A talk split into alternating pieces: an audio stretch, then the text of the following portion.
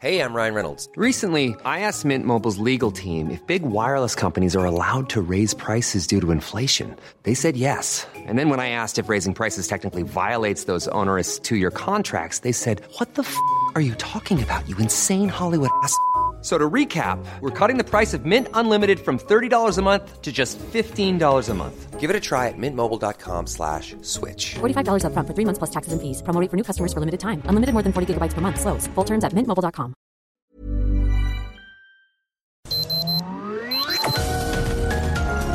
Heraldo Media Group presenta Sergio Sarmiento y Lupita Juárez. Información veraz y oportuna con un toque personal y humano. Por El Heraldo Radio, donde la H suena y ahora también se escucha.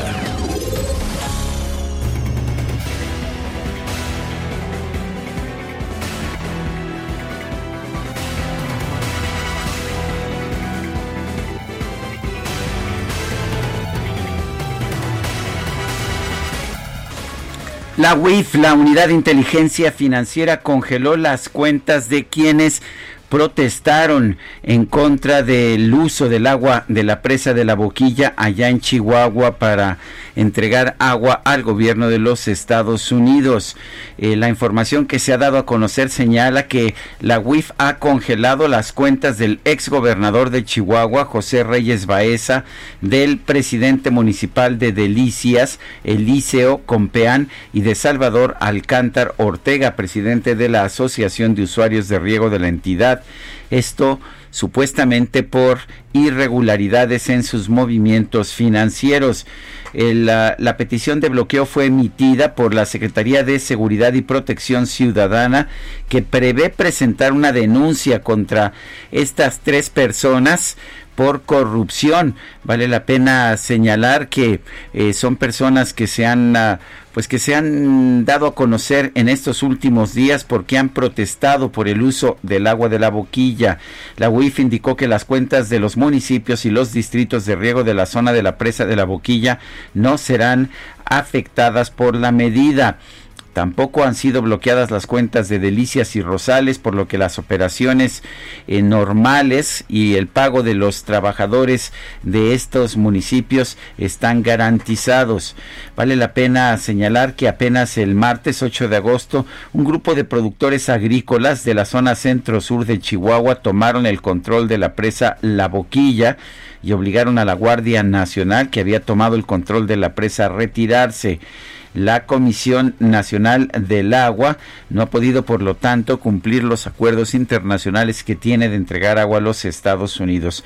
Cientos de productores se concentraron en el lugar y tras una serie de enfrentamientos en los que la Guardia Nacional arrojó gas lacrimógeno a los civiles, estos civiles lograron apoderarse de la presa, pero ahora estamos viendo que se están utilizando las facultades que tiene la Unidad de Inteligencia Financiera para combatir al crimen organizado como represalia para quienes han protestado por el uso del agua de la presa de la boquilla. Son las 7 de la mañana, 7 de la mañana con 3 minutos. Hoy es martes, martes 15 de septiembre del 2020. Ah, caramba, ya llegamos al 15. Ya llegamos al 15 de septiembre y no sé qué piensas hacer hoy tú esta noche, pero mucha gente quiere dar el grito. Pues mucha gente quiere dar el grito. El presidente, ya sabes, muy emocionado por la rifa de este avión y por supuesto, pues vamos a ver un eh, día totalmente distinto, un día, Sergio, que seguramente nunca nadie se imaginó. Y bueno, pues eh, las verbenas estas que acompañaban la celebración del grito de independencia quedaron canceladas ante las medidas de sanidad por la pandemia del COVID-19 desde la frontera norte. Bueno, toda la República Mexicana, las fiestas populares fueron canceladas para evitar concentraciones que puedan ocasionar contagios masivos. De hecho, se ha estado pidiendo desde el día de ayer que no hagan fiestas, ni siquiera en tu casa, ¿no? Ni siquiera que te reúnas con tu familia. La mayoría de los gobiernos estatales decidió que la conmemoración 210 del aniversario del inicio de la independencia se lleve a cabo solamente con una ceremonia cívica que algunos, pues, de plano eh, van a hacer virtual.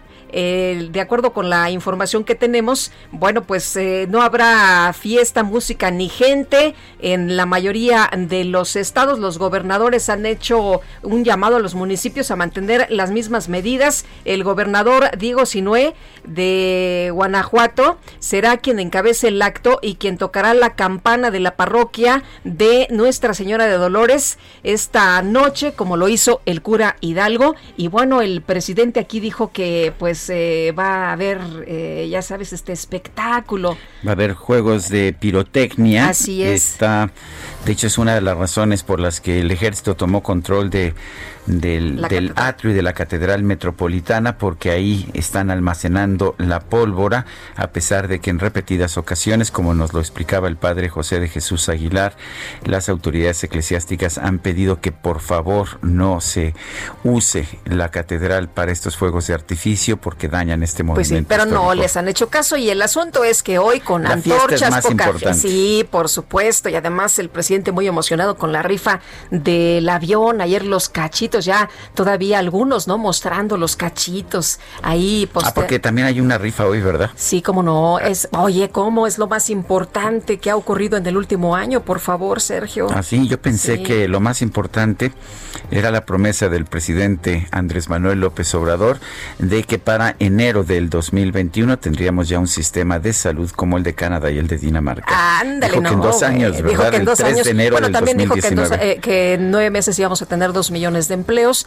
La verdad, la situación ha estado muy complicada. Y dice, bueno, y ahora que se va a vender el avión, ahora que ya se termine la rifa, ¿qué es lo que sigue? Porque pues ya no hay, ¿no? ¿Qué, qué, Ya qué no va a ocurrir? Ya no hay nada importante. Pero cómo no, viene el juicio a los expresidentes. Que es un tema interesante. Fíjate, ayer sorprendió Pablo Gómez, vicecoordinador de Morena en la Cámara de Diputados. Fíjate, Guadalupe, presentó una iniciativa no para sancionar a los presidentes, a los expresidentes, sino para crear una ley de amnistía de los expresidentes de la República que estuvieron en funciones del primero de diciembre de 1988 al 30 de noviembre de 2018. O sea, para amnistiar de cualquier crimen que hubieran cometido Carlos Salinas de Gortari, Ernesto Cedillo, Vicente Fox, Felipe Calderón y Enrique Peña Nieto. En este proyecto, Pablo Gómez dice que está buscando que en la consulta popular que se podría llevar a cabo se pregunte a los ciudadanos si estarían de acuerdo con la aprobación de este proyecto de ley de amnistía a los expresidentes que ha promovido Pablo Gómez de Morena. Pablo Gómez explicó que si la decisión mayoritaria fuera el sí, el Poder Legislativo estaría obligado a expedir la ley y el Poder Ejecutivo tendría que promulgarla. Si fuera no, la Cámara de Origen tendría que desechar la iniciativa. En otra man- ma- en- de otra forma, con el fin de fortalecer o de permitir una puerta trasera para la consulta para juzgar a los expresidentes, eh, Pablo Gómez presenta una iniciativa para dar amnistía a los expresidentes. Pues, ¿qué le parece a usted? ¿Qué tal los leguleyos No, eh, de la. Cámara de Diputados? No, bueno, el presidente decía, no, oh, es que no se van a alcanzar las firmas. Bueno, pues que se cambie también eso, deberíamos de cambiar las cosas. En fin, pues son Mejor las que se haga lo que dice el presidente y punto y aparte, Pues ¿no? sí, ya nada más que él diga, a ver, quiero que se haga esto y San se acabó, pero entonces no tendríamos pues toda esta discusión y toda esta, le dicen algunos distractores, ¿no? Así les dicen. Son las 7 de la mañana con 8 minutos.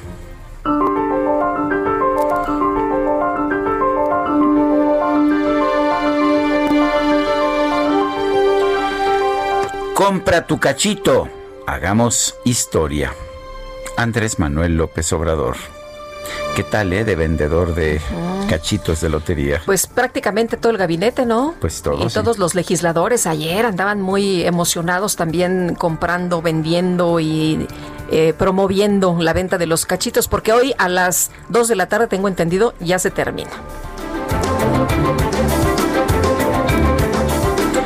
Y las preguntas. Ya sabe usted que somos preguntones. Ayer en la mañana preguntaba, preguntaba precisamente aquí en este espacio, ¿es la rifa del avión presidencial la mejor manera de recaudar fondos para el sector salud? Y bueno, nos contestaron 9.165 personas. Dijeron que sí, 3.7%, que no. 94.4%, no sabemos 1.9%. Y esta mañana, ya muy temprano en la mañana, coloqué en mi cuenta personal de Twitter, arroba Sergio Sarmiento, la siguiente pregunta. ¿Piensa usted que la unidad de inteligencia financiera, la UIF, está congelando cuentas por razones políticas? Nos dicen que sí, 92.7%, que no 4.7%, no sabemos 2.6%. Hemos recibido hasta este momento 1.453 votos. Las destacadas del Heraldo de México. Bueno, y ya está con nosotros Itzel González. Itzel, ¿cómo te va? Muy buenos días. Lupita, Sergio, amigos, muy buenos días. Se llegó el día, se llegó la celebración patria, se nos juntó el puente del natalicio de Benito Juárez con la celebración del grito de independencia. Tú nos advertiste, tú nos advertiste.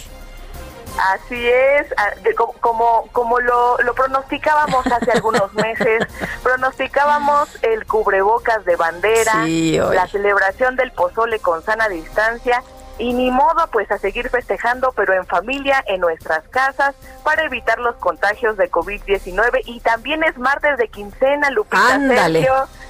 Martes de celebración. Se nos juntó, se nos juntó todo, se nos juntaron las cosas.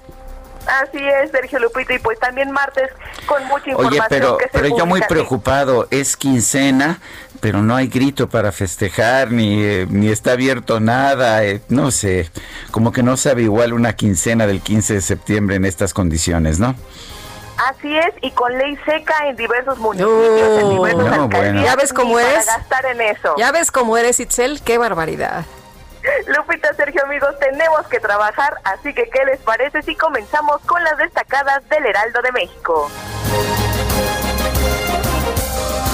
En primera plana, pausa a los festejos. COVID calla grito. A nivel nacional y estatal, la conmemoración de la independencia es virtual o con el mínimo de invitados.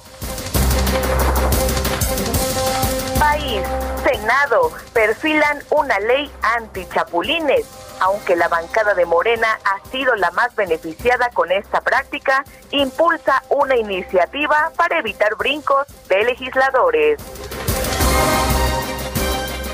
Ciudad de México, el ángel se queda sin fiesta de 110 años. La pandemia y las obras de su reparación impiden conmemorar el aniversario patrio. Estados, Morelos, sentencian a maestra por bullying, maltrató a alumna de secundaria, acoso, acoso causó parálisis facial a la menor. Orbe, pandemia en Estados Unidos, denuncian una conspiración. Los científicos a cargo de frenar el COVID-19 fueron acusados de sedición.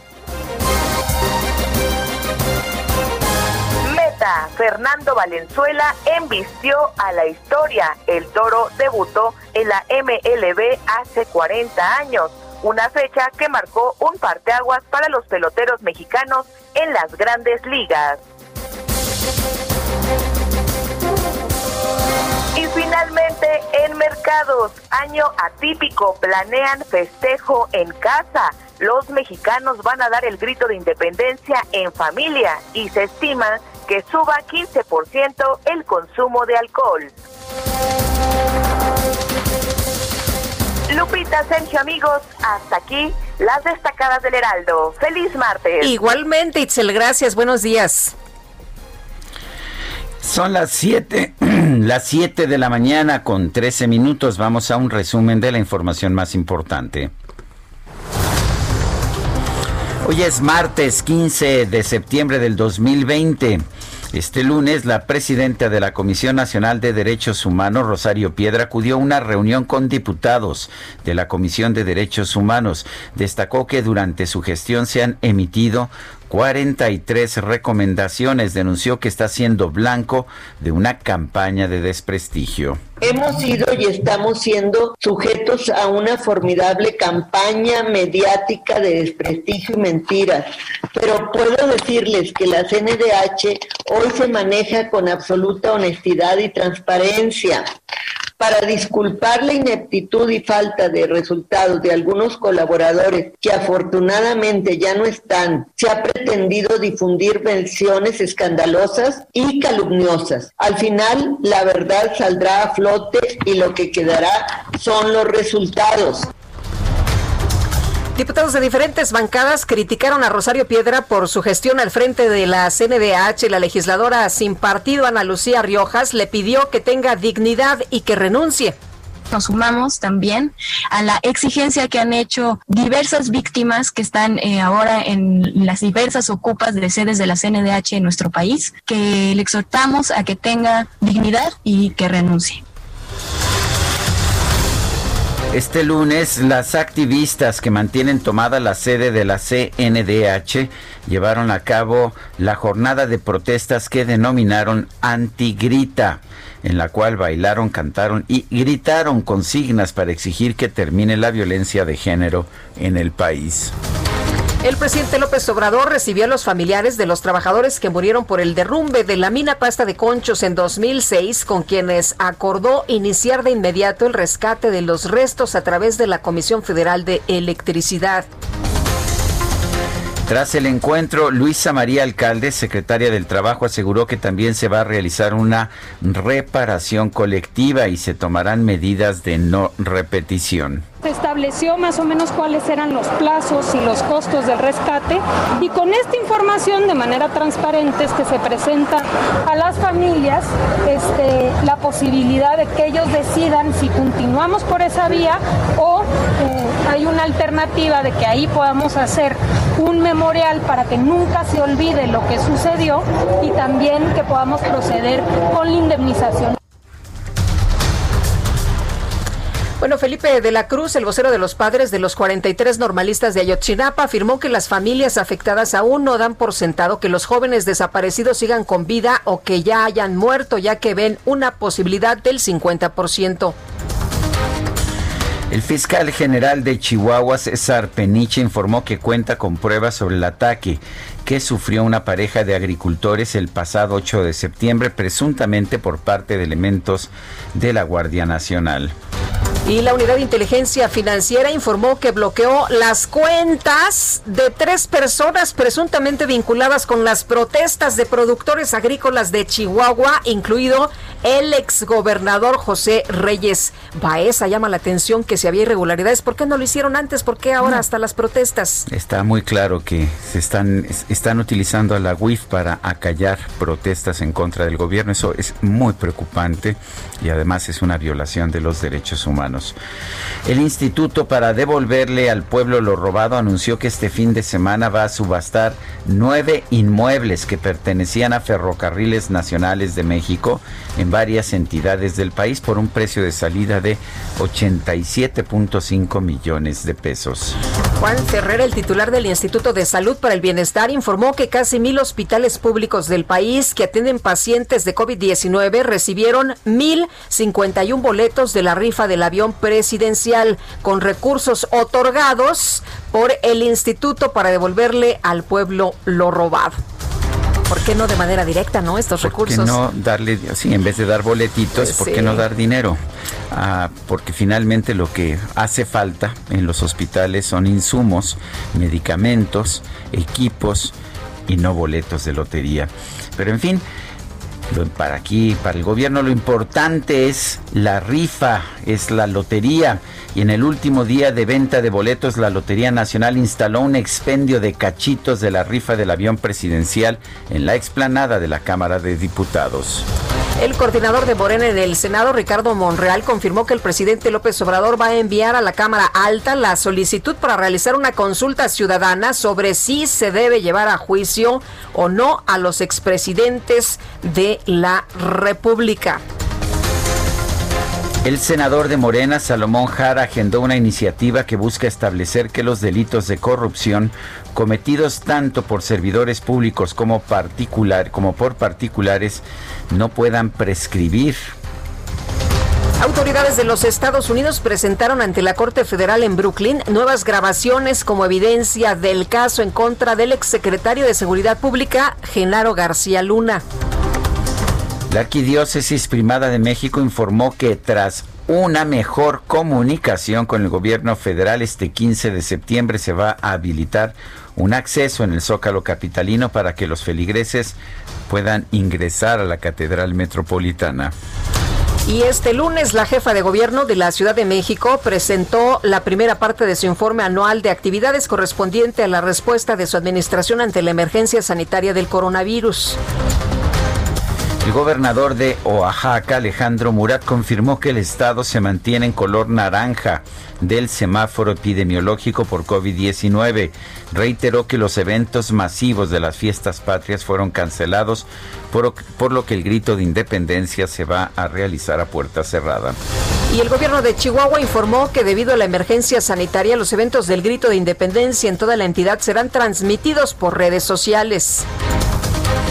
El Comité Ejecutivo Nacional del PAN denunció ante la Fiscalía General de la República al presidente López Obrador, al secretario de Salud Jorge Alcocer y al subsecretario de Prevención y Promoción de la Salud Hugo López Gatel por ejercicio indebido de funciones en la estrategia de atención a la pandemia de COVID-19.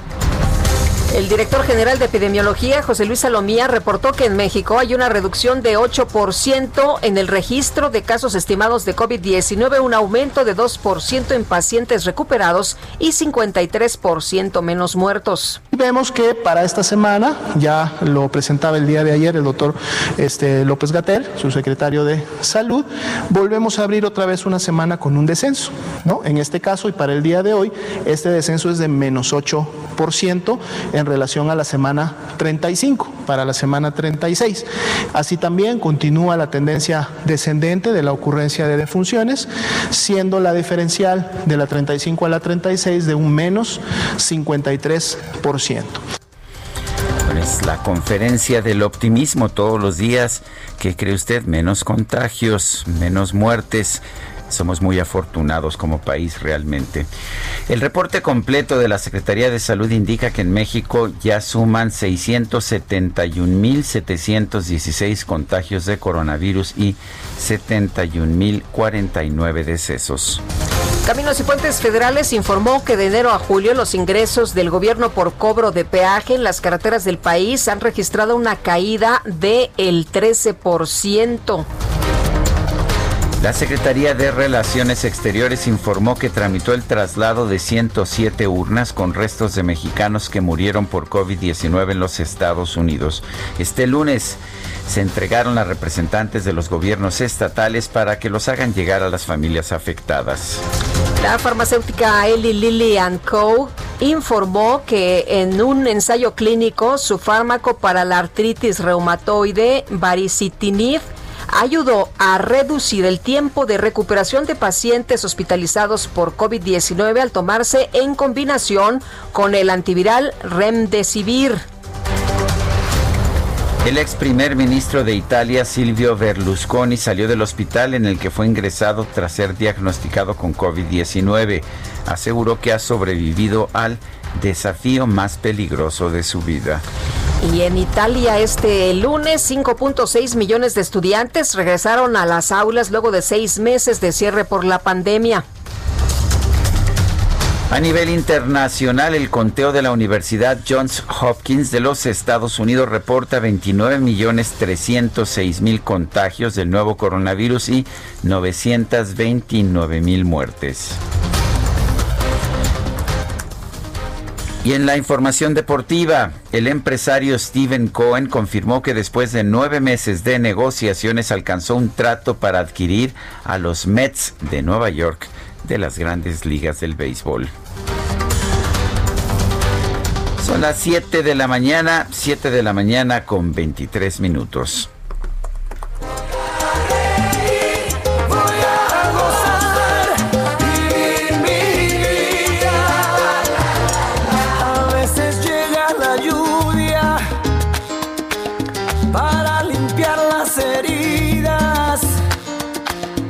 Pues, ¿qué crees, mi querida Guadalupe? ¿Qué pasó? Marco Antonio Muñiz, o sea, Marc Anthony, sí, Marc Anthony, nació en Nueva York el 16 de septiembre de 1968, de manera que está cumpliendo, estará cumpliendo el día de mañana 52 años de edad.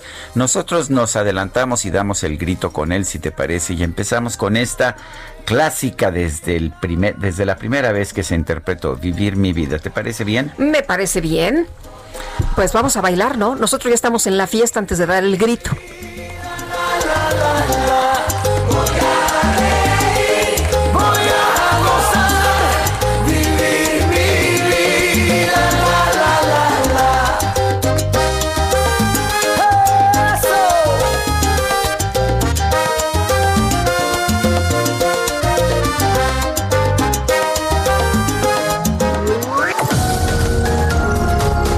Sarmiento y Lupita Juárez quieren conocer tu opinión, tus comentarios o simplemente envía un saludo para ser más cálida esta mañana. Envía tus mensajes al WhatsApp 5520 109647.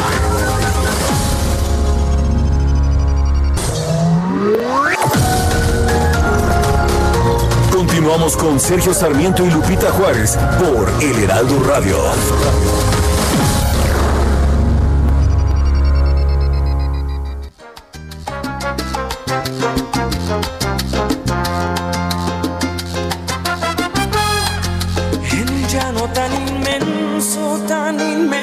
Como el cielo. Voy a podar un jardín para que duerma tu cuerpo. En un mar espeso y ancho, más ancho que el universo. Voy a construir un barco para que navegue el sueño. Eh. En un universo negro como lébano más puro Seguimos escuchando música de Mark Anthony, quien mañana cumple 52 años de edad. Esta canción, uno, una de sus clásicas, Vivir lo Nuestro, la interpreta con India, otra gran cantante de salsa. ¿Y qué te puedo decir, Guadalupe? Soy salsero y me pues gusta, me, gusta mucho Marc Anthony. Lo he escuchado en vivo varias veces. Nos dicen que es sensacional, ¿verdad? En el auditorio, tengo un amigo que fue y qué bárbaro. En el auditorio varias veces, una vez en, en las calles, en un concierto callejero allá en, ah, en Colombia. Eh, lo recuerdo, lo recuerdo también con mucho, mucho gusto. Vamos a la información. Esta mañana en su conferencia, el presidente López Obrador está leyendo un escrito para la Cámara de Senadores sobre el posible enjuiciamiento a expresidentes desde Carlos Salinas de Gortari hasta Enrique Peña Nieto y vamos a enlazarnos precisamente a la conferencia. Los desastres humanos, sociales y nacionales sufridos por el país durante esos 30 años fueron resultado de una suma de actos voluntarios irracionales por parte de quienes lo gobernaron en ese lapso.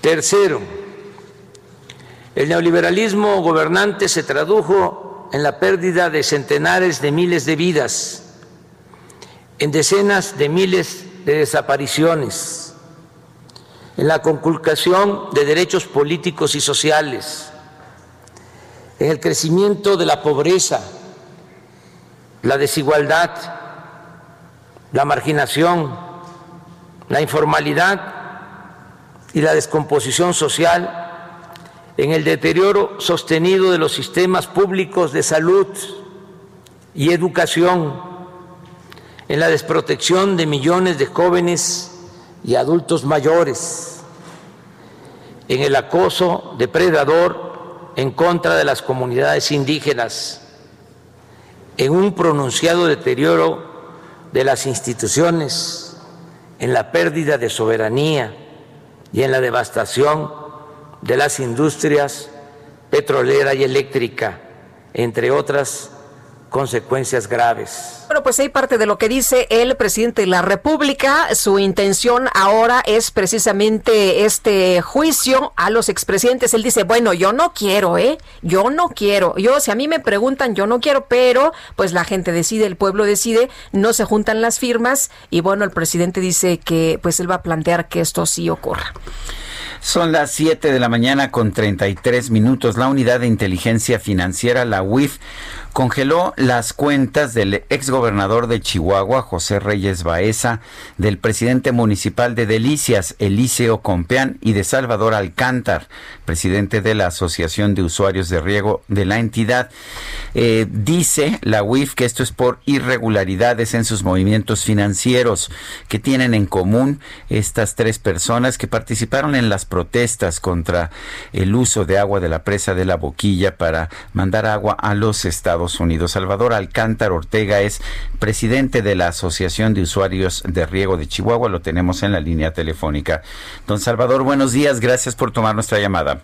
Buenos días, a sus órdenes. Y gracias, don Salvador. Vemos una acción por parte de la UIF que supuestamente es para miembros del crimen organizado. ¿Usted es miembro del crimen organizado? Fíjese que ya me andan haciendo, me están haciendo famoso. Me acaban de intervenir mis eh, las cuentas eh, de la asociación a la que represento. Y bueno, pues esto es una represalia en, en, respuesta a, la, a lo que estamos haciendo por la, por la defensa del agua de Chihuahua. Eh, don Salvador, eh, ¿no tienen en este momento cómo pagar a los trabajadores? ¿Cuál es la situación que están enfrentando por esta decisión y cómo califica usted esta decisión? Pues muy arbitraria. Yo creo que el, gobierno federal no está comparando a los eh, a los este, a las asociaciones que representamos a los a las este, comunidades de riego como como vándalos. Yo creo que esto no no merecemos este trato el señor presidente dice que son irregularidades financieras, lavado de dinero y cosas de esas, pues prácticamente que se dé una, una vuelta por aquí, por Chihuahua, queremos invitarlo para que vea cómo funcionan estas cosas y que o mande a alguno de su gabinete que lo haga o que nos investigue. Yo no estoy este, en contra de que se nos investigue, al contrario, siempre, este, todavía hace unos meses les dije que yo estaba de acuerdo en que vinieran y ahí estaban los libros para que manejaran esto. Pero esto es en, prejuicio de los eh, de los trabajadores de la, de la asociación. Pues no, pues que ahí fincan, todos, todos trabajamos porque tenemos necesidad. Y, y en lo particular, bueno, a mí me este, también me suspendieron las cuentas y, pues por una cuenta que tengo, que es una, yo soy maestro universitario jubilado, soy catedrático universitario jubilado, y de eso, de eso vivo, además de que tengo un pedacito de tierra. Dice, pero dice, pero dice la UIF que, que recibió millones de pesos en, en envíos irregulares, ¿eso es cierto? ¿De dónde? Me, da risa. Pues que vengan y nos visiten, revisen. Yo creo que esto es no más que un desprestigio, es una manera muy burda de tapar las irregularidades o la forma como él se maneja. Eh, don Salvador, ¿no está usted preocupado?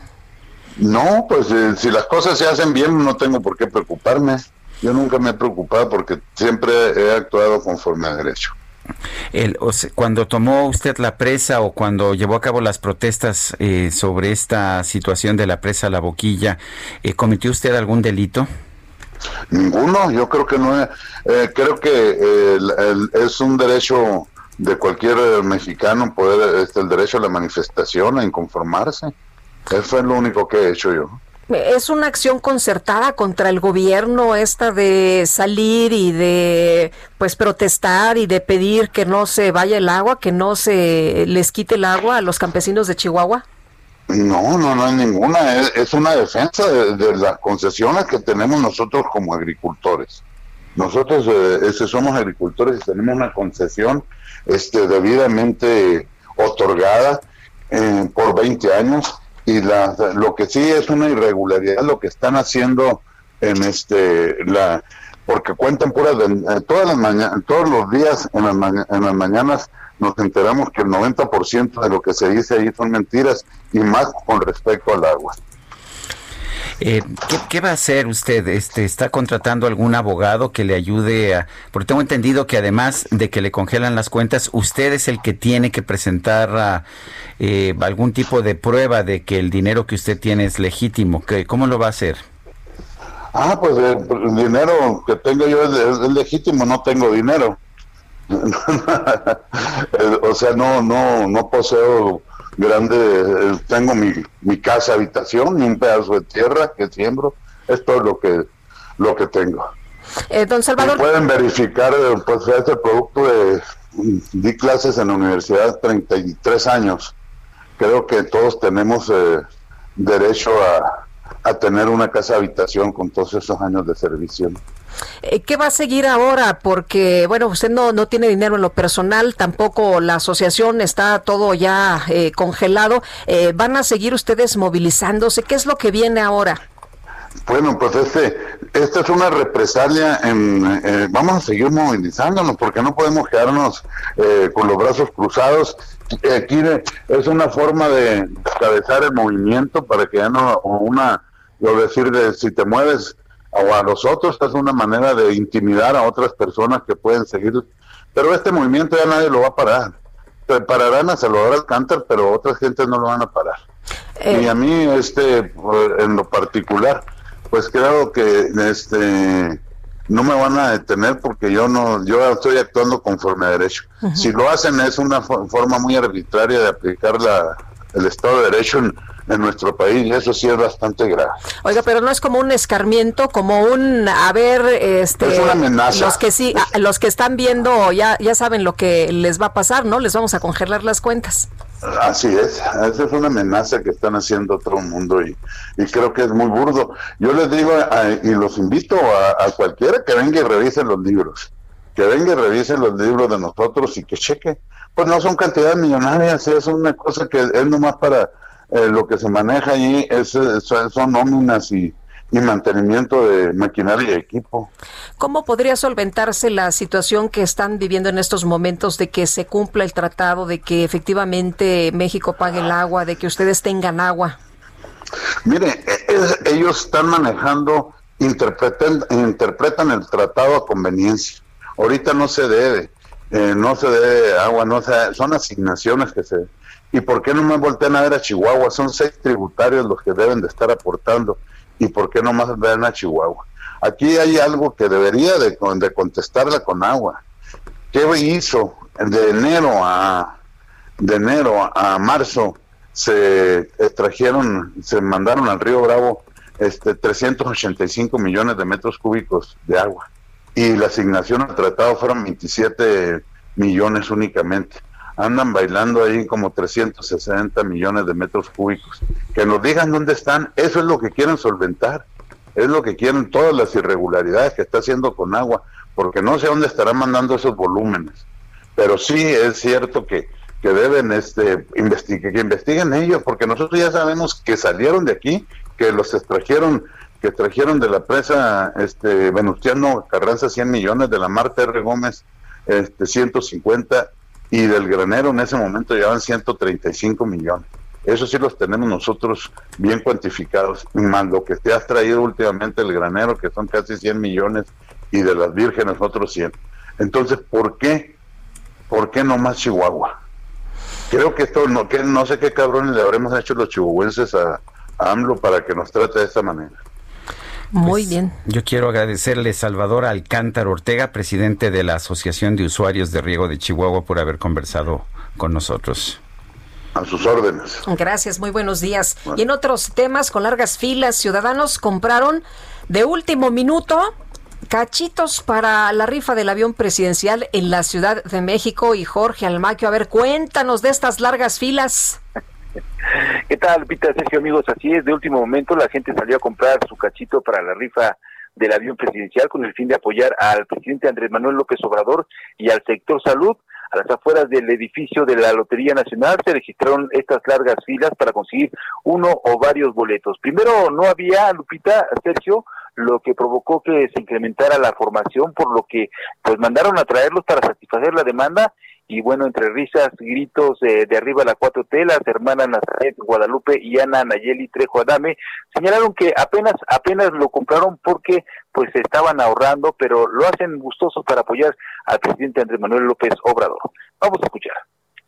Sí, casi casi porque estábamos ahorrando para para venir a, echar buena vibra. Arriba la 4T. Ahí apoya a nuestro presidente. Apoya a nuestro presidente. Claro, y, y porque sabemos que la 4T ha cambiado todo. porque tenemos fe, ¿no? Que podemos sacar algo. Bueno, Ivonne Zúñiga, quien compró dos boletos más de los dos que ya tenía, también señaló que lo hace especialmente para apoyar al presidente. Formada en una de las filas, Claudia Zamar, contenta de conseguirlos de última hora, dijo que lo hace para apoyar a, lo, a que mejore, a que mejore el sistema hospitalario en el país porque la verdad es que se me pasó, pero eh, para mí es una causa muy buena, independientemente que no sé ni cómo va a estar bien lo de la rifa, pero supe que va a ser para hospitales y la verdad es que confío mucho que la aportación que yo haga, los dos boletos que voy a comprar, eh, pues sirvan para que estos malvados que le hicieron hospitales y que nada más pusieron la, la parte de afuera, que puedan ellos, que se pueda hacer algo mejor. Y bueno, poco a poco se fue disminuyendo, fue disminuyendo esta fila que se formó alrededor del edificio de la Lotería Nacional. El sorteo, el sorteo con los, de los boletos del avión presidencial se va a efectuar este martes, hoy, hoy 15 de septiembre a las 16 horas y bueno, mucha gente está a la expectativa para que se lleve a cabo este sorteo de la Lotería Nacional. Sergio Lupita, amigos. No, hombre, oye, ¿y qué pasaría que se estaban vendiendo como pan caliente, Jorge Almaquio, de último minuto? Pues no sé qué pasó. Yo creo que estaban esperando a la quincena, algunos les llegó la quincena el día de ayer. Como dicen, chilló la rata el día de ayer y aprovecharon para que pues tenían algo de dinerito y sacar sacarlo para comprar su boleto de la Lotería Nacional, Lupita. Muy bien, muchas gracias, Jorge. Que tengan buen día, hasta luego. Bueno, ayer eh, mucha venta, ¿no? Todo el mundo estaba vendiendo, así promoviendo Dolores Padierna, René Bejarano. Sí, René Bejarano vendiendo. Y no tenía ni ligas para tenía muchos boletos, pero no, no tenían ligas. No, decían que esas sí son grandes ligas, ¿no? Eso sí está. se, se veía muy bien con su barba, ya, ya, ya pinta algunas canas, y en fin. Pero muchos, ¿eh? También eh, em, Mario Delgado andaba. También vendiendo. boletos. Estaba. Está bien, hasta el presidente de la República ha andado vendiendo boletos para la rifa.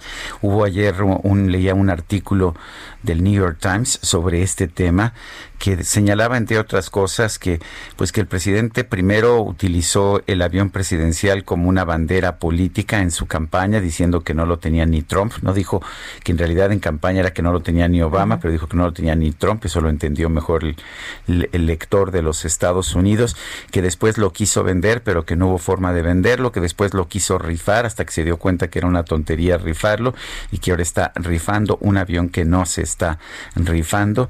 Y decía el artículo que ha sido una situación muy extraña, weird, efectivamente es lo que decía el artículo del New York Times que se publicó el día de ayer. Pero vamos a otros temas para evitar aglomeraciones durante los festejos patrios en el centro histórico. 3.067 establecimientos deberán suspender actividades. Antes el 15 era el gran día para... Todo estaba abierto. Para, para los restaurantes, los bares del centro histórico. Ahora tendrán que cerrar. Manuel Durán, adelante. Hola, muy buenos días, Sergio Lupita. En efecto, pues desde ayer el, primer cuadro de la Ciudad de México se encuentra prácticamente cercado por vallas metálicas y precisamente ayer hubo un acuerdo para que 3.067 establecimientos cierren, cierren cortinas, bajen cortinas para que de esta forma se puedan realizar las celebraciones eh, modo COVID modo pandemia, porque pues no puede haber gente en el primer cuadro. La autoridad capitalina informó que ante las celebraciones del 210 aniversario por la independencia o del inicio de la guerra por la independencia de México, el, el, primer, el primer cuadro, varios, varios sectores del centro histórico deben estar cerrados. La medida comenzó a aplicar a las 18 horas de, de ayer y será hasta las 14 horas de mañana cuando puedan volver a abrir eh, los comercios. Prácticamente estamos hablando de la zona financiera, la la zona que comprende desde el eje central hasta Avenida Circunvalación y otros cuadros hacia el norte de, del centro histórico y también al sur, casi llegando a Tepito, todo va a estar cerrado, no hay razón para, para ir al centro histórico, de, de cualquier forma, calles cercanas a, las, a, la Plaza de la Constitución se encuentran cerradas, no se puede pasar ni siquiera de manera peatonal, Sergio Lupita. ni peatones pueden pasar. No, tampoco pueden pasar peatones. Y, y si me permites también en ese contexto, pues el, el ángel de la independencia mañana cumple 110 años y tampoco va a tener fiesta, pues la estructura sigue bajo reparación por los daños causados por el sismo, el sismo de 2017. Ayer hicimos un recorrido por la zona pasada de la reforma, donde también, pues a diferencia de otros años, no se ve el, eh, el fervor por las fiestas patrias y el ángel de la independencia está tapiado, también cercado, no se puede acceder a él. Pues yo quiero agradecerte este reporte, Manuel Durán. Muchas gracias, hasta luego. Hasta luego, muy buenos días. Pues diferente, ¿no? Diferente esta fiesta por la situación de la pandemia y el gobierno federal pues prepara esta noche un grito de independencia sin la acostumbrada multitud. Isabel eh, Revuelta es historiadora, coautora del libro Cara o Cruz, Miguel Hidalgo, las luces y las sombras de este héroe. Isabel, ¿qué tal? Muy buenos días. Hola, ¿qué tal, Lupita? Sergio, muy buenos días. Qué gusto estar con ustedes. Eh, Isabel, como historiadora, ¿qué sientes de que vamos a tener un festejo sin festejo? Ay, pues eh, la historia nos da tantas eh, pautas para sentir que esto ya lo hemos vivido de alguna manera.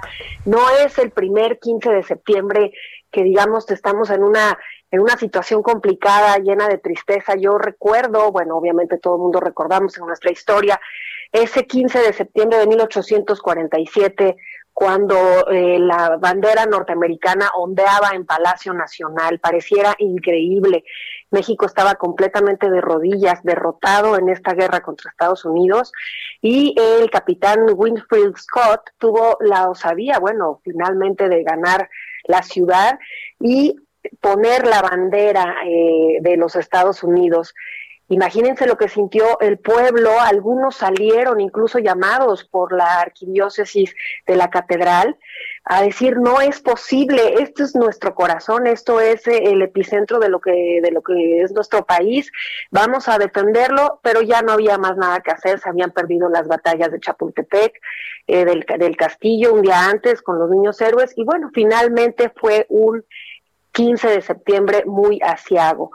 Eh, otro que quizá también hay que recordar mucho es el de la invasión francesa con un Maximiliano recién llegado en 1864 y eh, los patriotas, porque así ese es el nombre que hay que darles, de la generación de Juárez, Guillermo Prieto y todos ellos, festejaron el histórico grito muy lejos de la Ciudad de México, en San Juan de la Noria, Pedriceña, en Durango, cuando traían la República a cuestas, cuando traían el Tesoro a cuestas para recuperar eh, nuestro país. Pero, Sergio, Lupita, yo lo que creo es que eh, son momentos en que eh, la sociedad debemos de tener dentro a eso a lo que pertenecemos. Pertenecer a algo a todos nos, nos, nos llama, incluso la familia o un club. Pues eso es México, eso es México y sus símbolos y a lo cual nos sentimos que tenemos una pertenencia y cuando uno se siente que pertenece a algo existe continuidad. Entonces lo que tenemos que hacer hoy para sentir eso que eh, festejamos de a partir de, bueno, hay muchas eh, versiones, pero 1802 es la primera vez que Morelos nos dice hay que festejar el inicio de nuestra independencia, aunque realmente se consumara hasta 1821. Pero eso es lo que nos da continuidad, ese sentimiento del país que somos, lo que creemos, lo que nos gusta, lo que no nos gusta. Eso de escuchar Viva México, híjole. ¿Verdad? Qué emoción tan grande. Porque nos vincula, porque nos hace sentir que pertenecemos. Eh, Isabel, eh, cuéntanos de, cómo empieza todo esto, porque muchas veces nos eh, limitamos a ver los memes y los niños en los colegios cuando se equivocan y, bueno, pues tratan de recordar a nuestros héroes. ¿Tú, tú cómo lo, lo recuerdas? ¿Con luces y sombras? Ah, claro, por supuesto, por supuesto que sí. Lo que sucede es que esta historia la conocemos como ninguna otra, pero también de una manera muy confusa Hay que recordar que durante el siglo XX una historia oficial maniquea ha hecho a los héroes completamente inalcanzables y se les ha quitado esa verdad, e-, esa verdad de sus vidas y de sus y de sus empresas. ¿Por qué? Porque ese oropel los aleja completamente de lo que fueron en realidad. Miguel Hidalgo sin duda se, se, se equivoca en muchas cosas, e incluso las reconoce en vida cuando le preguntan en su juicio, en el juicio doble que le hacen uno eclesiástico y otro ante la autoridad, de todo lo que había sucedido los primeros meses de la, de la rebelión, de la, de la revolución independentista, pues él comenta que primero nace una cuestión de autonomía criolla y él no sabía que se iba a ir al vacío y se iba a convertir en, en una rebelión de las masas. ¿Qué pasó? Que el resarcimiento inmediato y la venganza, él habla de un frenesí que lo invadió, matando inocentes, haciendo saqueos, y reconoce que durante eh, la toma de la Lóndiga de Granaditas se dieron excesos absolutos, pero sobre todo de una manera sistemática en Guadalajara. Durante 30 noches se asesinaron civiles españoles que estaban resguardados por Hidalgo. Oye, pues qué ganas de seguir platicando contigo pero. Bueno, eh, tenemos que, hacer, que ir a un corte, Isabel. Gracias y recomiendo mucho este libro, Cara o Cruz, Miguel Hidalgo, que escribiste tú con otro colaborador. Son las 7.55.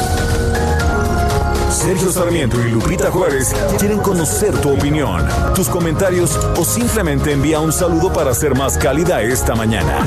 Envía tus mensajes al WhatsApp 5520 109647.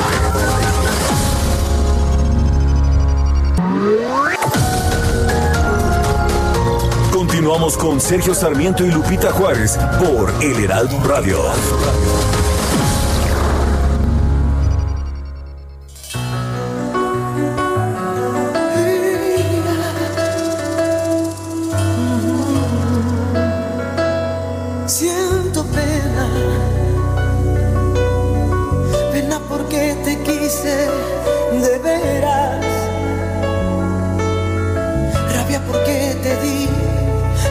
nunca imaginaste un día.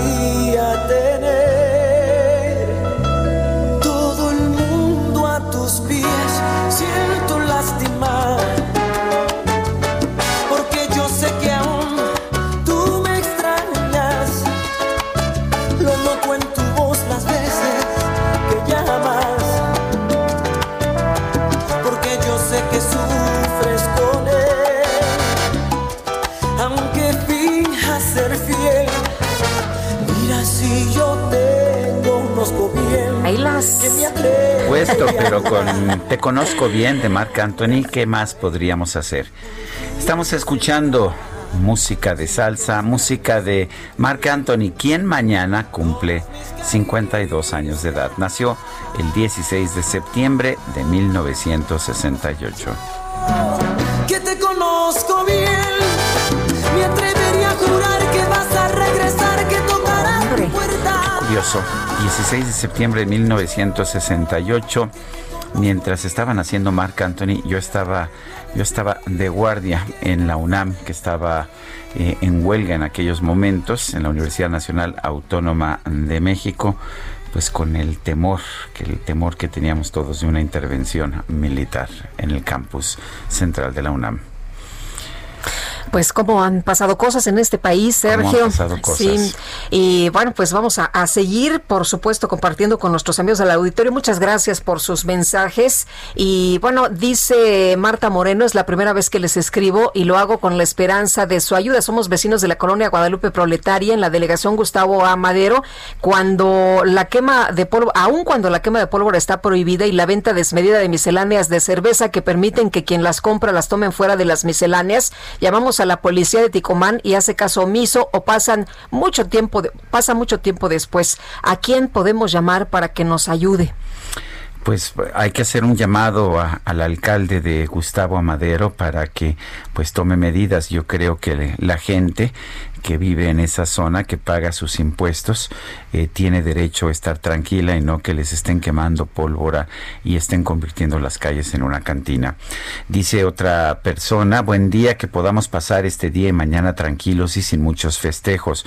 No estamos en condiciones para fiestas, esperamos que la gente sea consciente y a ustedes les deseo felices fiestas patrias, ya preparada para escucharlos desde este pueblo mágico de Tequisquiapan, Querétaro es Patricia, la de todos la de todos los días. Esa mera. Esa mera, pues muchos saludos a nuestros amigos. Oye, la pregunta propuesta por el presidente López Obrador para la consulta sería la siguiente. Ya tenemos pregunta. A ver, ahí te va. Escucha bien, porque no es así como que, ¿está usted de acuerdo sí o no? No, ahí ah, te va, ¿eh? Ahí te va. ¿Está de acuerdo o no con que las autoridades competentes con apego a las leyes y procedimientos aplicables investigue y en su caso sanción en la presunción comisión de delitos por parte de los expresidentes Carlos Salinas de Gortari, Ernesto Cedillo Ponce de León, Vicente Fox Quesada, Felipe Calderón Hinojosa y Enrique Peña Nieto antes, durante y después de sus respectivas gestiones? Pues hubiera sido más fácil poner simple y sencillamente, ¿está usted de acuerdo en que se aplique la ley? Pues sí, no, no pues necesitas, no necesitas una consulta. Para ya, ya lo han dicho lo que está diciendo es en que de conformidad con la ley se investigue y se castigue en caso de que hubiera razón. Pues lo que estás preguntando es, ¿está usted de acuerdo en que Pero a mí me preocupa que el presidente López Obrador esté encubriendo a los expresidentes, ¿no? Si Enrique Peña Nieto cometió un delito y el presidente eh, López Obrador no aplica la ley, pues ahí estamos muy mal. ¿Por qué encubre si tiene él pruebas? Por, ley tiene obligación. Claro. De ¿Por qué nos tiene que estar preguntando? ¿Por qué nos tiene que estar consultando? Son las 8 de la mañana con 4 minutos para distinguir si un paciente tiene COVID-19 o influenza. El IMSS va a aplicar pruebas rápidas de diagnóstico. Esto es lo que dijo Zoé Robledo, director general del Seguro Social. Gerardo Suárez nos tiene la información. Muy buenos días, Sergio Lupita. El Instituto Mexicano del Seguro Social utilizará pruebas rápidas en sus hospitales para detectar y distinguir los contagios de COVID-19 e influenza entre los pacientes que sean recibidos por una enfermedad respiratoria. El director del Seguro Social, Zoé Robledo, explicó que la temporada de influenza inicia en octubre y las pruebas servirán para agilizar el diagnóstico y evitar que los pacientes se infecten con los dos virus. Escuchemos lo que dijo el titular del INSS. Estamos justamente en una planeación eh, para que podamos eh, detectar en la unidad hospitalaria sin necesidad de que la prueba se vaya al laboratorio, con algunas pruebas rápidas que han mostrado buena eficiencia, para que entonces en el momento que un paciente con síntomas llegue a la unidad, ahí mismo se le pueda hacer la prueba y, no, y podamos saber si es influenza o es, o es este COVID. Y entonces pues el de COVID vaya al área COVID, el de influenza al área de influenza y evitemos los contagios cruzados que son... Habrá que comprar y antes de empezar a usar estos dispositivos, estas pruebas rápidas, deberán ser validadas por el Instituto de Diagnóstico y Referencia Epidemiológicos, el INDRE. Sergio Lupita, y en otro tema, a partir del mes próximo, la Secretaría de Salud iniciará un proceso de vacunación masiva en México para prevenir enfermedades como el sarampión, luego del brote de este año que lleva 196 casos. Primero se llevará a cabo la Jornada Nacional de Salud Pública del 19 de octubre al 6 de noviembre y uno de sus ejes será precisamente la vacunación. Así lo aseguró Miriam Veras Godoy, la directora general del Centro Nacional para la Salud de la Infancia y Adolescencia. Además, en febrero del próximo año se vacunará a 11.5 millones de niñas y niños contra el sarampión. Miriam Veras aseguró que hay vacuna disponible contra esta enfermedad, contra el virus del sarampión, por lo cual hizo un llamado a la población a acudir con las medidas eh, necesarias en salud a los centros y unidades médicas para su aplicación. Este es mi reporte. Gerardo Suárez, muchas gracias. Gracias, buen día. Hasta luego. Y vamos con otros temas, Guadalupe. El gobierno de la Ciudad de México presentó el informe de intervención local frente a la pandemia. Tenemos en la línea telefónica la secretaria de Salud de la Ciudad de México, Oliva López Arellano. Señora secretaria, buenos días. Gracias por tomar la llamada. Buenos días, Sergio. Buenos días, Lupita. Buenos días. a ustedes y a su auditorio. Gracias, Oliva. Cuéntenos acerca de este informe. Eh, ¿Qué tipo de intervenciones ha hecho el gobierno de la Ciudad de México frente a la pandemia?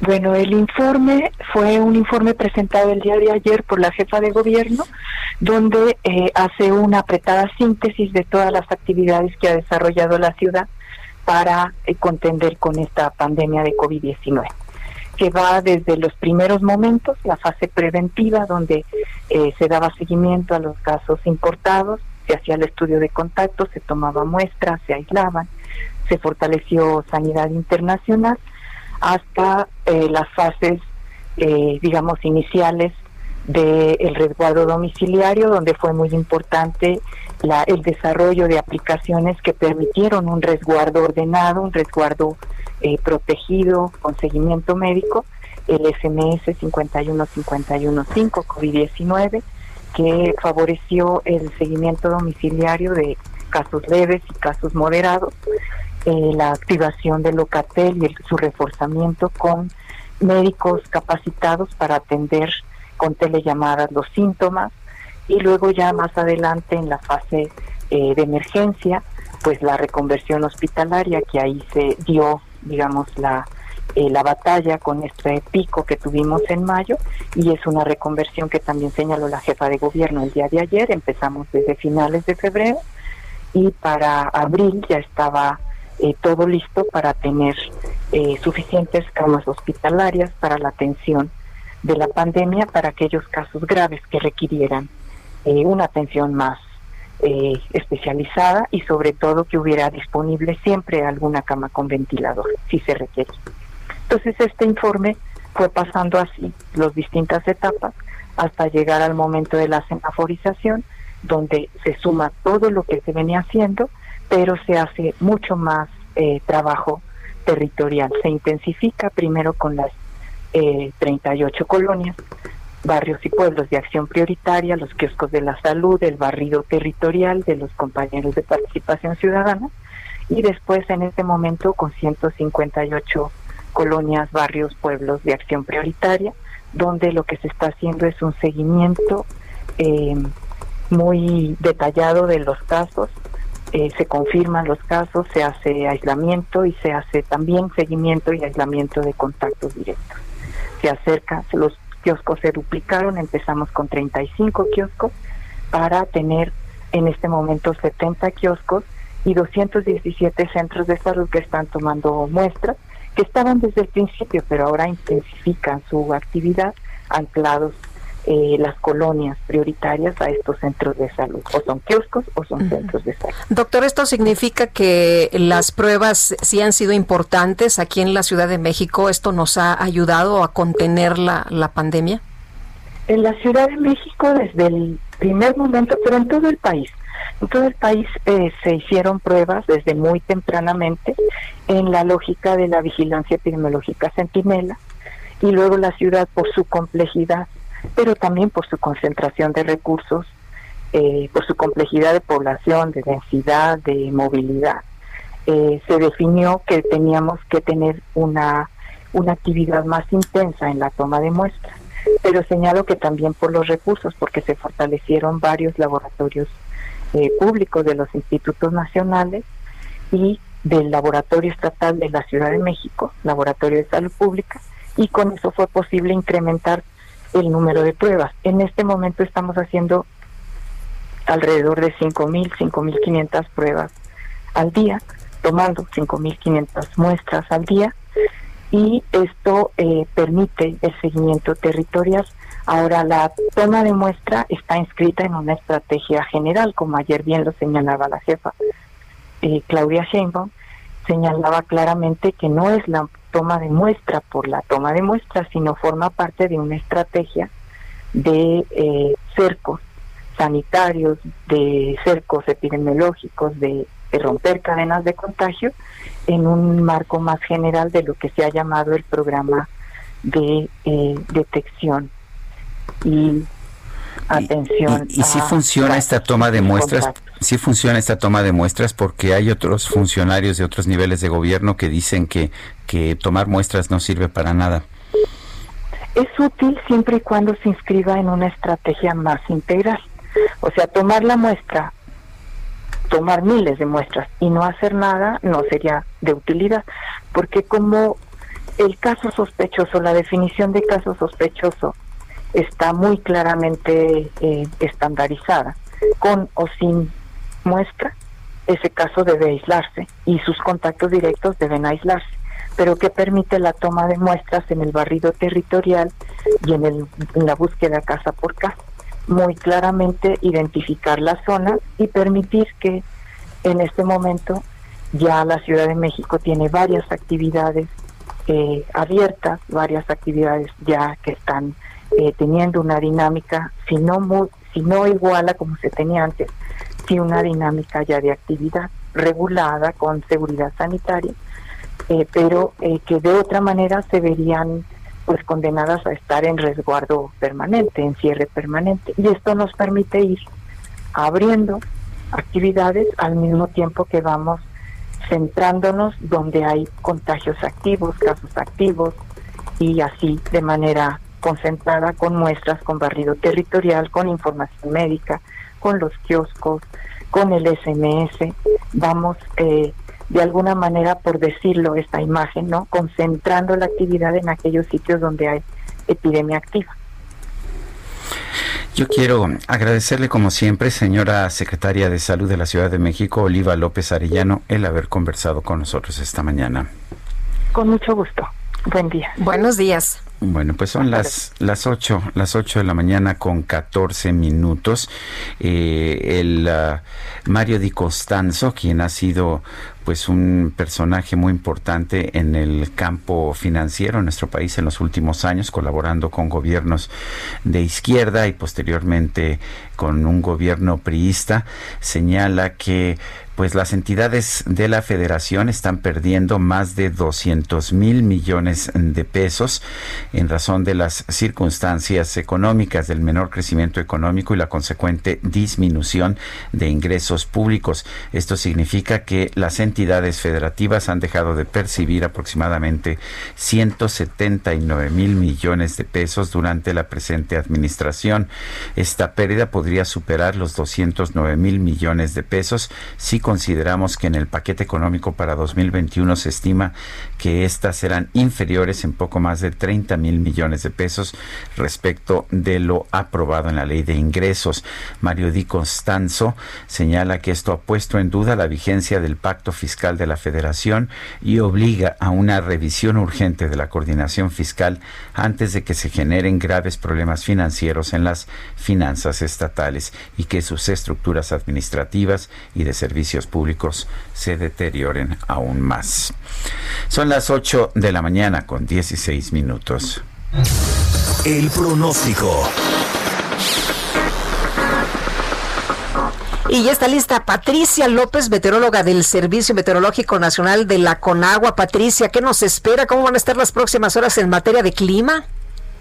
Hola, buenos días. Soy Lupita. Los saludo desde el Servicio Meteorológico Nacional de la Comisión Nacional del Agua, pues para informarles el pronóstico del tiempo. Para este día, el sistema frontal número 3 con características de estacionario se extenderá sobre el noreste del país.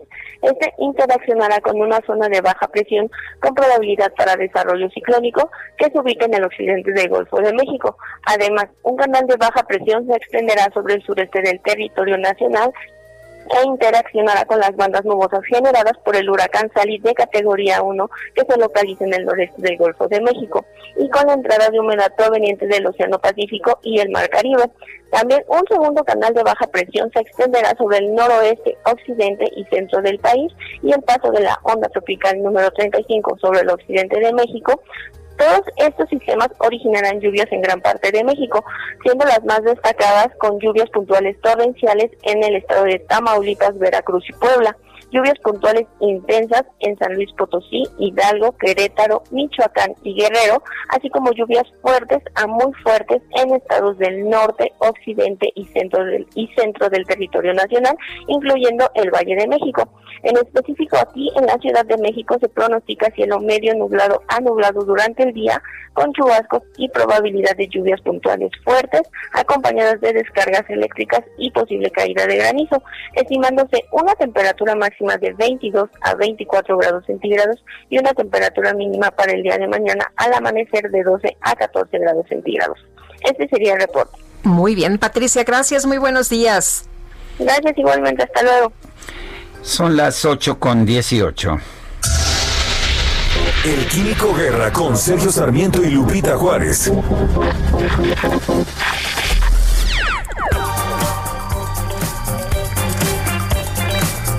Químico Guerra, ¿qué nos tienes esta mañana? Buenos días.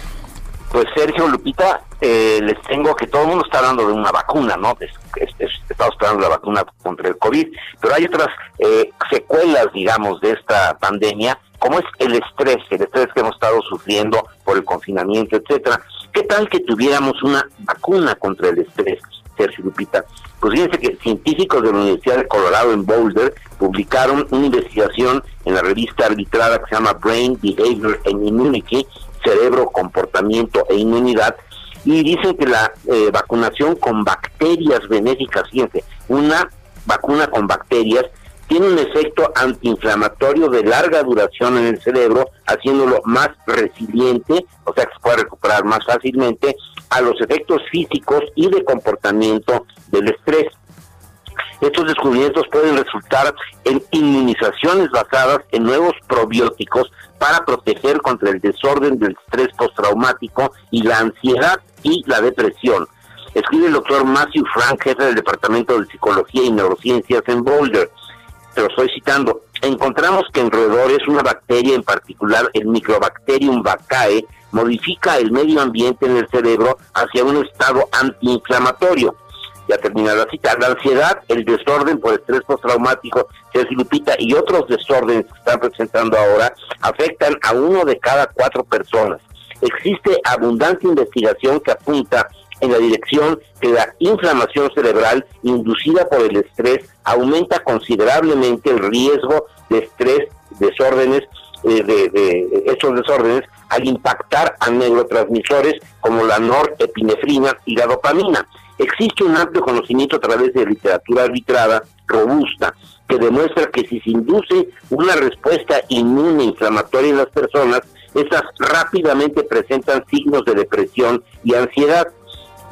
Existe también investigación que sugiere que los traumatismos, las enfermedades o la cirugía pueden sensibilizar ciertas regiones del cerebro desatando una respuesta inflamatoria a otros estresores subsecuentes, lo que deriva en desórdenes del ánimo, eh, disminución de la eh, cognitiva, etcétera. Los ratones machos inyectados con las bacterias eh, tres veces o intervalos de una semana presentaron niveles significativamente altos de la proteína antiinflamatoria interleukin 4 en el hipocampo, una región del cerebro responsable de modular la función cognitiva, la ansiedad y el medio. Como ven, Sergio Lupita, que vamos a tener posiblemente también, es uno de los resultados de esta pandemia, resultados positivos porque desata la, la creatividad del ser humano, una vacuna contra el estrés, como ven pues sería interesante, ¿no? Una vacuna contra el estrés. Si no estuviera yo tan estresado y tan nervioso, seguramente saldría a comprarla de una vez. Exactamente, sí. No, pero sí es cierto que el estrés está eh, pues creciendo y está causando pues muchos desórdenes en el comportamiento. ¿Qué te hace sospechar eso? ¿Has hablado acaso con nosotros? Ay, no. Bueno. por lo pronto hacer ejercicio, ¿no? De, ah, mira, eso hablando de la dopamina, ese es uno de los eh, efectos positivos del ejercicio, efectivamente. Muy bien. Gracias, Químico. Al contrario, muy buen día. Buenos días. Oye, y nos enlazamos a la conferencia de prensa del presidente López Obrador. Ha dado las gracias a los empresarios y al pueblo que compró boletos. El avión nos va a dejar más de cuatro mil millones de pesos, es lo que ha dicho. Gracias a los empresarios. Bueno, pues a los empresarios los invitaron, ¿no? Ahí a una cena y luego les dijeron, a ver, cállate, cállate con la lana. Sí, muchos, muchos empresarios sí, eh, pues metieron muchos millones de pesos precisamente para pues quedar bien con el gobierno, por claro. supuesto. Bueno, pero pero vamos a enlazarnos. Ya le preguntaron sobre la iniciativa de Pablo Gómez que le interesa al presidente sobre el juicio a los expresidentes, pero vamos a escuchar parte de lo que se está comentando. Porque eh, hay mucha eh, incertidumbre sobre este tema. Entonces, va a ayudar a que las autoridades competentes resuelvan ¿sí? este, sobre el procedimiento. Eh, acerca de que si es un asunto político, pues sí, esto lo vengo planteando desde hace mucho tiempo, pero para que no quede duda, este, que lean, y lo recomiendo, mi discurso de toma de posesión del día primero de diciembre. Y ahí trato el tema. No es una ocurrencia, es algo que ya este, eh, he venido planteando, incluso desde la campaña. Entonces no es algo nuevo. Se presenta esta oportunidad porque solo se puede solicitar esta consulta de conformidad con la ley del primero al 15 de septiembre. Entonces, si no se hace la solicitud, ya no se podría hasta dentro de tres años. Pues está hablando el presidente de la República, Andrés Manuel López Obrador, sobre esta consulta sobre si se debe o no enjuiciar a los expresidentes. Ya nos leyó hace un rato Guadalupe Juárez el texto que está proponiendo para esta consulta, que podríamos resumirlo muy sencillamente. ¿Está usted de acuerdo en que se aplique la ley a los expresidentes? Y bueno, pues eso es, lo dice de forma mucho más complicada, pero bueno, esa es, la, idea, ¿no? Esa es la idea. En fin, vamos a ir a una pausa. Guadalupe Juárez y un servidor Sergio Sarmiento. Estamos en el Heraldo Radio. Hoy es 15 de diciembre de diciembre, no, no, no, ah, no. 15 de septiembre, 15 espera, de espera, septiembre. Espera, espera, Bueno, 15 de septiembre, regresamos.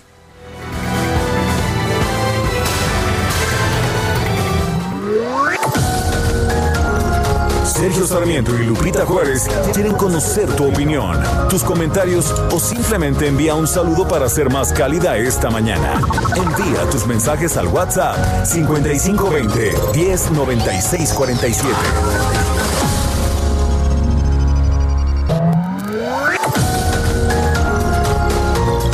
Continuamos con Sergio Sarmiento y Lupita Juárez por El Heraldo Radio. Café Punta del Cielo, el gran café de México, presenta Jaque Mate con Sergio Sarmiento.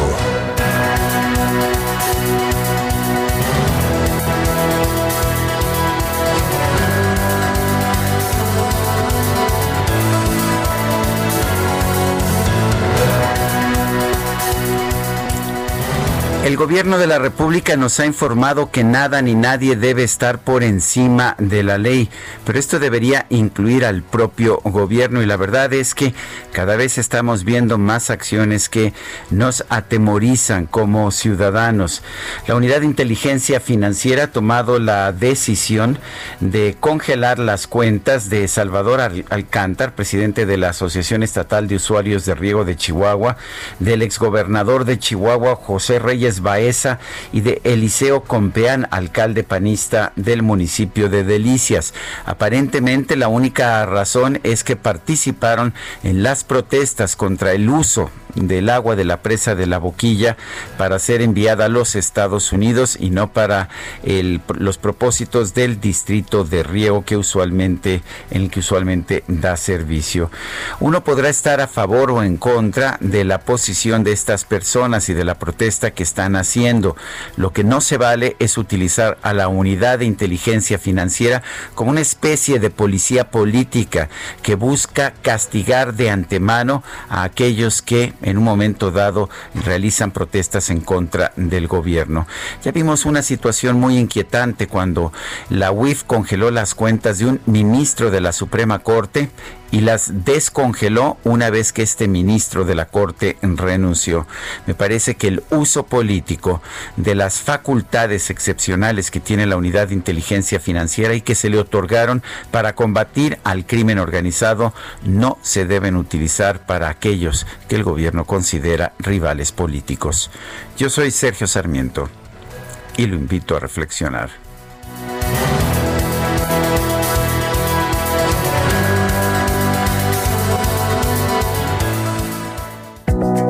Café Punta del Cielo, el gran café de México, presentó.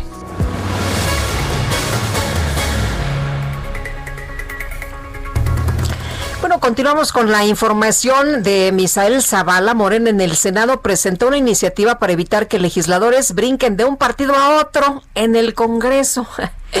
De forma inmediata. ya no va a haber compraventa de curules. Ya no les gusta, ya no les gustó. Ya ves cómo estuvo la rebatinga en, las eh, últimas sesiones, pero Misael, cuéntanos. Así es, Lupita, Sergio, buenos días. A pesar de ser la bancada que más se ha beneficiado con el llamado chapulineo en el Congreso Federal. Morena en el Senado presentó una iniciativa para evitar que legisladores puedan brincar de partido en partido en el Congreso eh, de forma inmediata y es que al menos 52 legisladores federales han cambiado de camiseta a lo largo de esa legislatura para beneficios políticos y agrandar a grupos parlamentarios, principalmente a Morena y al Partido del Trabajo, partidos en los que se han movido 27, 25 y 17 diputados y senadores Respectivamente, la iniciativa presentada por el senador Martí Batres busca frenar los recientes acontecimientos ocurridos en el Congreso en torno a los cambios de grupos parlamentarios de distintos legisladores, con el objetivo de influir en la integración de los órganos de gobierno de las cámaras legislativas. En ese sentido, se propone que los legisladores que dejen de pertenecer a un grupo parlamentario no podrán solicitar su incorporación a otro existente durante un periodo de 90 días previos a la elección y conformación de los órganos directivos, es decir, tres meses tendrán que esperar para cambiarse a otro a otro a otra bancada y por lo mientras permanecerán de manera independiente. En caso de que la solicitud se presente dentro del periodo señalado, se dará trámite y surtirá efecto una vez que, concluye el proceso de selección de los órganos directivos.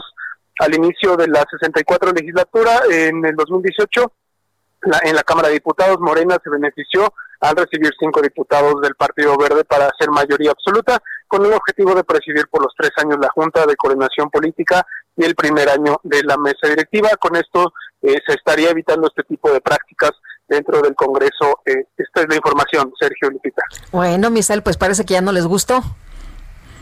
Sí, efectivamente, ya no les gustó y esta iniciativa, bueno, pues sí tiene el aval de la mayoría de la bancada de Morena en el Senado. Bueno, muy bien. Muchas gracias por este reporte. Gracias, buenos días. Y bueno, vamos, vamos al metro. Reporte Metro con Palmira Silva. Oye, en el metro tan grandote. Tan grandote, muy bien. Como diría Chava Flores. Como diría don Chava Flores. Vamos con Palmira Silva. ¿Qué nos tienes? Adelante. Hola, muy buenos días, Sergio, Lupito. Un saludo a auditorio. En este momento registramos afluencia moderada con un intervalo de paso entre trenes de 3 a 4 minutos aproximadamente. Les recordamos que este 15 y 16 de septiembre las estaciones Zócalo y Bellas Artes permanecerán cerradas. El horario de servicio para mañana 16 de septiembre será de día festivo, es decir, de 7 de la mañana a 24 horas. Les recomendamos tomar previsiones. No olviden tomar medidas preventivas de higiene en todos sus viajes, así como el uso obligatorio de cubrebocas. Esta es la información por el momento. Que tengan excelente fin de semana. Miren, fiestas patrias, perdón. bueno, bueno, es que mañana, es que sabes que Palmira se me hace que no trabajas mañana. Híjole, no, sí, estamos siempre al pendiente. El metro nunca descansa. bueno, nosotros también trabajamos. Nosotros también. hay muchas personas que no trabajan mañana y esta es como, pues sí, como fin de semana. Así que. Sí, ¿verdad? Bueno, disfruta, disfruta el 16 de septiembre. Igualmente. Muy bien. Y el 15 también, por Y el supuesto. 15, ¿verdad? no, hombre. Juárez es Palmira Silva ya en el metro. Y nos vamos también a información de Leticia Ríos porque resulta que con motivo de las fiestas patrias el tren suburbano va a operar con horario especial. ¿Qué significa esto? Leticia, ¿cómo nos preparamos? Hola, ¿qué tal? Lupita, buenos días. Eh, Sergio, eh, pues efectivamente este miércoles 16 de septiembre, con motivo de la celebración del Día de la Independencia, el horario del servicio del tren suburbano eh, de, será modificado. Iniciará operaciones de 7 de la mañana a las 12.30 de la noche, informó Ferrocarriles Suburbanos. La empresa señaló que la frecuencia de paso entre trenes será cada 15 minutos, como está establecido para los días festivos. Lupita, comúnmente el horario del tren suburbano entre semana, eh, pues inicia operaciones desde las 5 de la mañana con intervalos de 10 minutos, pero bueno, este miércoles empezará operaciones a las 7 de la mañana, así es que los usuarios de este sistema de transporte masivo eh, tendrán que estar preparados para pues no enfrentar contratiempos. Y por otro lado, Lupita, te informo que en el Estado de México el gobierno eh, estatal informó que para impulsar la en el transporte público concesionado afectado por la emergencia sanitaria por COVID-19, implementará un programa de descuentos y subsidios fiscales a favor de este sector, mismo que tendrá vigencia a partir del el martes 15 de septiembre de este día. La Secretaría de Movilidad Estatal informó que el programa contempla una serie de subsidios y condonaciones de hasta un 100% en impuestos y trámites equivalentes a más de 420 millones de pesos. Los trámites que van a tener estos descuentos son la tenencia vehicular, prórrogas, el impuesto sobre adquisición de vehículos automotores usados y algunos derechos como el cambio de propietario y baja de vehículos. Esto con la finalidad de apoyar al transporte público. Hasta aquí mi reporte. Leticia, como dicen, estábamos chupando tranquilos, ¿no? Así es. y bueno, nos pues estabas diciendo de otra cosa, hombre, del horario especial y ahora resulta que va a haber modificación en las tarifas.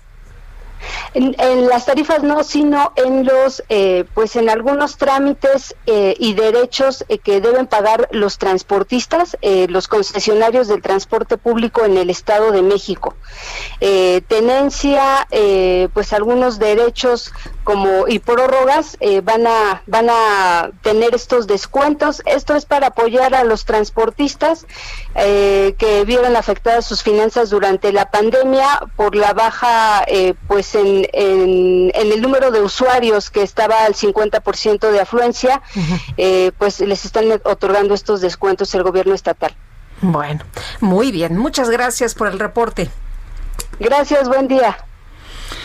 Son las 8 con 39 minutos. Vamos al Zócalo. Gerardo Galicia nos tiene la información. Adelante, Gerardo. Así es, Sergio Lupita, excelente. Mañana estamos recorriendo ya los alrededores del centro histórico de la Ciudad de México. Lo que nos están pidiendo los elementos policíacos es hacer la recomendación o el aviso para nuestros amigos que viajan en vehículo, evitar el centro histórico de la Ciudad de México. Se van a topar ya con varios cercos, los hemos notado a partir de la zona de San Pablo. Prácticamente todas las calles que entroncan con San Pablo y que van al centro histórico quedan completamente cerradas. Tenemos la presencia de distintas agrupaciones de los elementos de la Secretaría de Seguridad Ciudadana y lo mismo sucede a través de José María Saga. Si van a utilizar esa arteria, poco a poco comienza a saturarse porque prácticamente todas las arterias que llevan al corazón de la ciudad hacia el Zócalo quedan completamente cerradas como parte de la logística previa al grito de independencia. Para nuestros amigos que van a utilizar San Pablo, su continuación y saga hacia la zona de Arcos de Belén, por ello van a encontrar algunos asentamientos. Ya tenemos trabajando los elementos de tránsito de la Policía Capitalina y prácticamente todas las arterias que llevan al centro histórico o que salen del centro hacia la zona sur quedan completamente cerradas. Hablamos de Pino Suárez, 20 de noviembre, Bolívar, Isabel la Católica. Y por lo pronto, el reporte. Bueno, pues muchas gracias, Gerardo. Excelente mañana. Igual para ti. Y Alan Rodríguez anda por allá en 20 de noviembre y República de Uruguay. Alan, ¿qué tal? ¿Cómo estás? Muy buenos días. Sergio Lupita, muy buenos días. Pues nos encontramos en este punto en donde ya se encuentra el último de los filtros para poder acceder a la zona del Zócalo de la Ciudad de México. Hasta este punto únicamente pueden ingresar algunos funcionarios o personas que previamente se hayan acreditado como residentes o como trabajadores de la zona del primer cuadro de la capital. Esto con motivo de las fiestas patrias que como sabemos en esta ocasión se estarán realizando de manera pues sin público, sin acceso a la ciudadanía, por lo cual tenemos eh, eh algunos momentos una gran cantidad de vehículos que llegan a filtrarse hasta este punto, sin embargo, todas las unidades son rechazadas a menos que porten un tarjetón. Es por eso que hacemos la recomendación a todos nuestros amigos que piensan acercarse a la zona del primer cuadro de la capital, evitar este punto ya que el, acceso está completamente evitado para las personas que no porten este eh, tarjetón. Es el reporte que tenemos esta mañana, Sergio Lupita, completamente cambiado la cara del centro de la Ciudad de México, con alrededor de 3.067 negocios cerrados por esta celebración patria. Muy bien, Alan, muchas gracias. Muy buenos días. Muy buen día, estamos al pendiente. Y bueno, sigue pasando el tiempo. Le recordaba yo hace un rato en el programa que el 3 de enero del 2019 el presidente de la República, Andrés Manuel López Obrador, prometió que en dos años, esto es el, el próximo 3 de enero, México tendría un sistema de salud igual similar al de Canadá y al de Dinamarca, eh, pero pues las cosas no parecen ir mejorando. Seguimos viendo un desabasto muy grave de medicamentos, particularmente de medicamentos oncológicos pediátricos. En la línea telefónica, Israel Rivas, padre de una menor con cáncer. Y gracias, don Israel Rivas, por tomar nuestra llamada. Sergio, Lupita, buenos días. Buenos días, Israel. Muy bien, Israel. Cuéntenos, cuéntenos cuál es la situación en Chiapas. Sé que ha habido protestas y que los padres están exigiendo que se atienda el problema de desabasto de medicamentos ahí en Chiapas. Cuéntenos. Así es, hoy se cumplen precisamente 684 días desde que comenzó el eh, desabasto de manera muy grande y Chiapas ha sido uno de los hospitales, el hospital pediátrico de especialidades pediátricas de, de Tuxtla Gutiérrez que atiende a niños de todo el estado, hay que decirlo, de la parte alta, de la zona costa, de la zona centro del estado, pues ha sido uno de los más golpeados eh, en los últimos, digamos, ocho nueve meses por el desabasto, inclusive un año.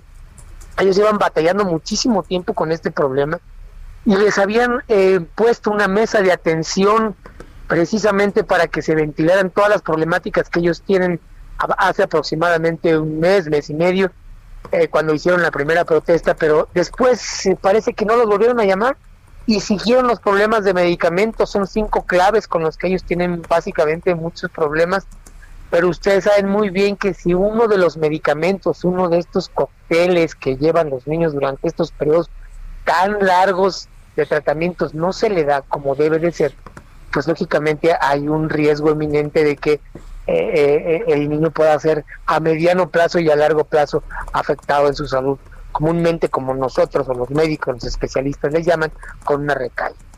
Ese es el, estado en el que están ahorita las cosas. En Chiapas ayer los atendieron, inclusive vía Zoom, eh, por parte del gobierno federal y de Hacienda, y bueno, pues estuvimos ahí también vía Zoom y, y la la respuesta del gobierno mm, pues no es muy halagüeña. ¿eh?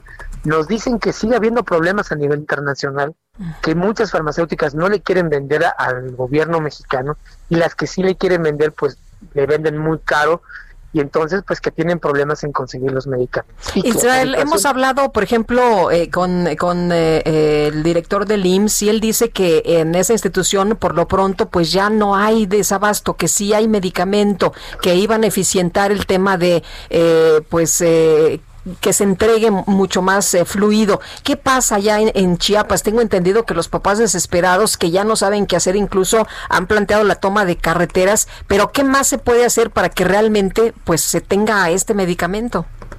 Mira, Lupita, no lo creo de, de Robledo con todo respeto porque se contradice a lo que nos dicen las autoridades hacendarias que es de oficialidad mayor. O no sabe Zoé o se está haciendo, porque estas compras se hacen consolidadas y nos están hablando con la verdad, no hay. Varias claves de medicamentos no las hay, no las pueden conseguir y nos han sido profundamente sinceros. En Chiapas la situación es, es complicada porque se suma una serie de vicisitudes. Por ejemplo, a los padres no les dan ni siquiera el protocolo. Nosotros que estamos atendidos aquí en la Ciudad de México, en algunos hospitales, y que son considerados como hospitales modelos como el Infantil Federico Gómez o el Instituto Nacional de Pediatría, eh, pues nos dan un protocolo. Entonces, por ejemplo, a Dana, desde la primera semana de tratamiento, que le va a tocar hasta las 120? Mm. A mí, desde que fue diagnosticada, me dieron este protocolo, me dijeron consta de 120 semanas y yo sé en cada semana cuántos medicamentos y cada cuánto se lo van a suministrar. A los papás de Tuxtla van inclusive a ciegas, muy parecido a lo que les pasó a las mamás de la raza. Entonces ellos ni siquiera saben qué tipo de medicamentos se, se le van a suministrar en el futuro a sus hijos. Y aún así Lupita y Sergio se los cambian, imagínense ustedes, les dan receta por un mes y aún así llegan y no hay. Y aún así les tienen que cambiar medicamentos unos por otros. A mí, a mí la verdad es que no darle un protocolo a un papá se me hace a una mamá, se me hace una, una situación mañosa para que puedan jugar con los protocolos y justamente es lo que es lo que no queremos. Sí, hay mucha preocupación en Chiapas, pero no solamente en Chiapas, digo, ahora fue la protesta en Chiapas. los, los, papás de Jalisco tienen muchas problemáticas, los de Chihuahua, los de Veracruz también están en un estado eh, eh, muy problemático, Mérida también. Y la situación es esa, porque no han encontrado el gobierno federal la manera de, de que un laboratorio les surta de manera eficaz. Nos decían, es que Canadá nos dicen, eh, te vendo, pero pero muy poquito porque el resto pues es, es, para mi consumo nacional. Y pues tienen razón muchos países en, en, en, no vender. Lo, quienes no tienen razón ni pretexto alguno debería de haber para dejar a los niños sin medicamentos es el gobierno. Y en este caso, pues, la responsabilidad casi en su totalidad es del gobierno federal porque la mayoría de los estados o de los gobiernos de los estados han hecho estas compras consolidadas con el gobierno federal incluyendo en este paquete al INS y al ISTE. Entonces, nosotros estuvimos en Palacio Nacional el viernes pasado con autoridades del ISTE platicando y pues nos dan muchos pretextos. Pues, es que estamos trabajando, es que esto va avanzando. Eh, pero pero es que casi pero, pero Israel antes, antes eh, siempre hemos tenido un mal sistema de salud pero antes sí había estos medicamentos. Ahora todos sabemos que, que la COFEPRIS cerró la fábrica la principal eh, productora de medicamentos oncológicos pediátricos en nuestro país. Eso lo sabemos todos.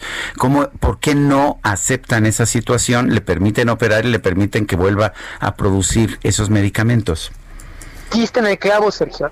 A nosotros nos dicen que no opera porque eh, tienen problemas eh, en la calidad del medicamento y lo, en los lo cual se demostró que era falso. Y los precios pues son los, los mismos precios a los que vende todo el mundo. Lo que compraron en Argentina salió más caro que lo que tenían aquí. Claro. Y fíjate que nosotros pedimos ante las autoridades que tuviéramos una reunión con la con la industria farmacéutica mexicana incluida PISA y el gobierno para escuchar las versiones. Pero no queremos, como papá Sergio, sentarnos solitos con PISA y las farmacéuticas porque al rato se nos va a tachar de neoliberales, de comprados, de que... Y, te van, a, y te van a congelar las cuentas bancarias. Bueno, lo poquísimo, el poquísimo dinero que pudiéramos tener los papás que, tenemos hijos con cáncer porque no es mucho, no creas, la mayoría no, lo sé.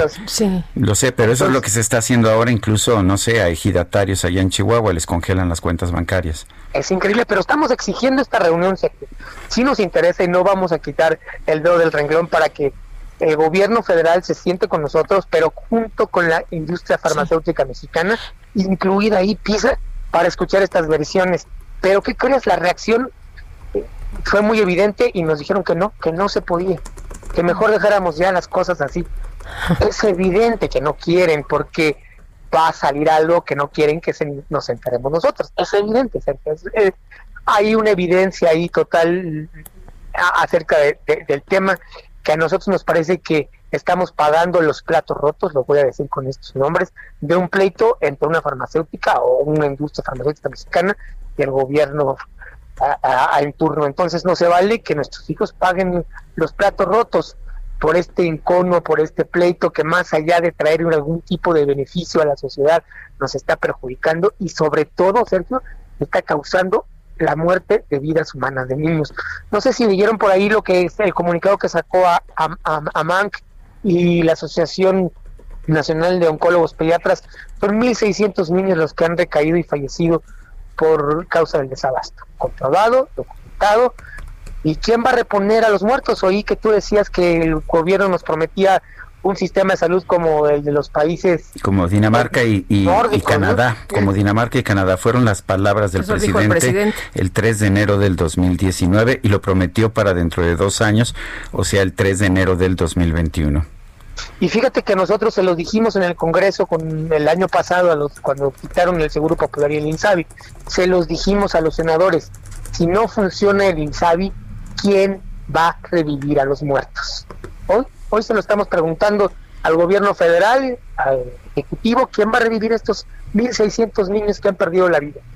Me parece que hicieron las cosas al vapor, mal, me parece que ahí eh, se está gobernando en este tema, no sé en los demás, ni me quiero meter, pero en este tema es evidente que está gobernando con las tripas, con el hígado, con el encono, con el coraje, y no es así. No se le puede aplicar una quimioterapia al sistema de salud porque barres con lo malo, sí, pero también con lo bueno. Y lo bueno cuesta vidas humanas, desafortunadamente, Sergio Lupita. Israel, muchas gracias por platicar con nosotros como siempre.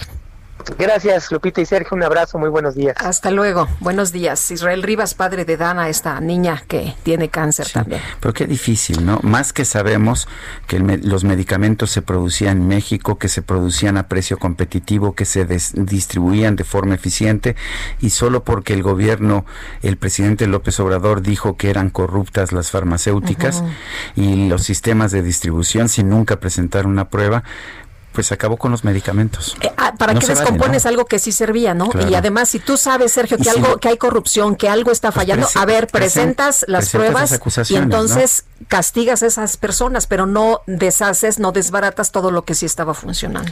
Son las 8 con 53 minutos, 8 con 53. Bueno, eh, después de seis meses han uh, reabierto las escuelas en Italia, que es uno de los países europeos más golpeados por el coronavirus.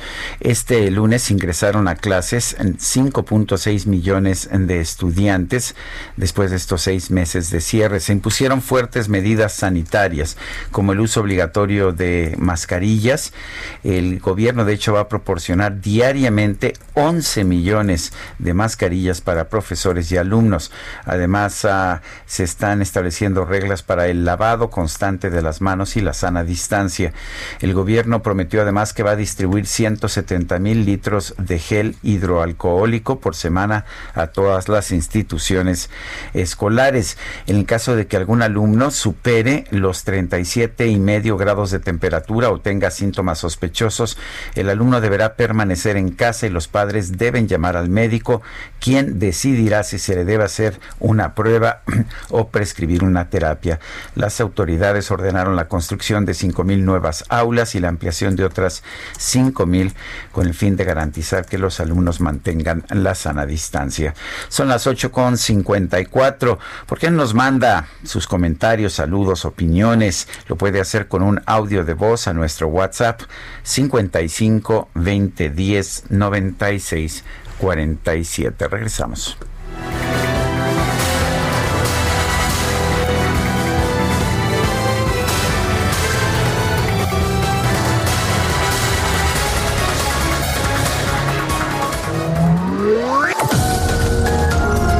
Sergio Sarmiento y Lupita Juárez quieren conocer tu opinión, tus comentarios o simplemente envía un saludo para ser más cálida esta mañana.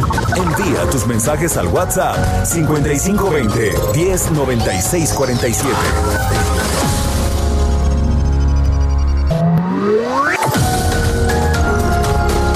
Continuamos con Sergio Sarmiento y Lupita Juárez por El Heraldo Radio.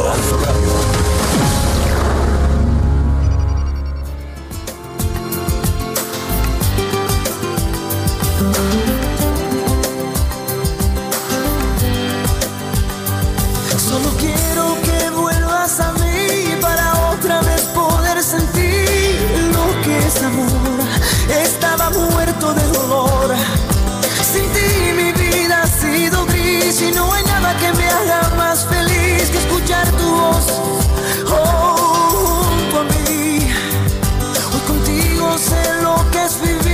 ¿Esto cómo se llama?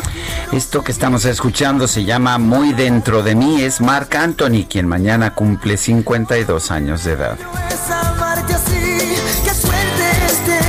Bueno, y aprovechamos para enviar unos abrazos a Amalia Leiva Barrera, que nos está escuchando. Está cumpliendo 81 años, 81 añitos, así que mucha felicidad todavía por delante, así que a disfrutar. Claro que sí. Eh, nos Rodolfo Contreras de Querétaro nos dice excelente martes, sigamos cuidándonos. El populista con la popularidad a la baja, la ocurrencia de pasta de conchos, otro sin sentido.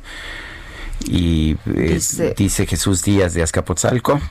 Buenos días, Sergio Lupita. Les deseo la mejor de las fiestas patrias, un rico pozole, un delicioso tequila. Se juntó la independencia y día de guardar a dar el grito en casa. ¡Viva México! Soy Jesús Díaz desde Acapotzalco, su fiel radio escucha. Oye, yo quiero agradecerle a Alex Caffi, nuestro compañero de, eh, aquí contigo del Heraldo Televisión, que ayer pasó y me regaló un muy bonito, mira qué bonito, qué lindo, muy mexicano. cubrebocas. Sí, tiene unas eh, flores muy bonitas. Dile, ¿quién te lo regaló? Alex Caffi. Alex Caffi, dile a Alex Caffi que somos dos los conductores. ¿eh? somos te faltó uno, mi querido Alex. Bueno, y yo quiero agradecerles y estamos agradeciendo. ¿Viste mi mi mi, eh, mi cubrebocas patrio de color ¿Tu, tu paliacate cubrebocas? Ah, qué bonito. Bueno, este me lo me lo dio. Fíjate que no me acuerdo de su apellido, es Maribel, es, ella es maquillista de ADN 40 del canal. Que me dijiste que, te regaló varios y muy me regaló uno rojo, uno verde y uno blanco. O sea que tú dirás, estoy muy patrio, parezco chile en nogada, nada más que no puedo usar los tres al mismo tiempo. Bueno, vamos, vamos a, eh, dice Amy Shehoa, con 71 mil muertos oficiales a cuestas, no hay nada que celebrar, pero el pueblo prefiere dejarse marear con la rifa que no es en rifa de luto. Y vámonos con Alan Rodríguez, nos tiene información. Adelante, Alan. Sergio Lupita, muy buenos días. Esta mañana tenemos bastante carga vial en el viaducto desde la zona del eje central Lázaro Cárdenas hasta la avenida de los Insurgentes. También el sentido contrario que va desde Río Becerra hasta la avenida Andrés Molina Enríquez están presentando bastantes complicaciones a la vialidad. Es a pesar de que el día de hoy se trata de un día festivo, el gran número de vehículos que se encuentran circulando por esta zona se, eh, se aumenta debido también a los cortes a la circulación y a la dificultad de acceso a la zona centro de la capital. Es el reporte que tenemos esta mañana. Bueno, pues muchas gracias, Alan. Gracias, muy buen día.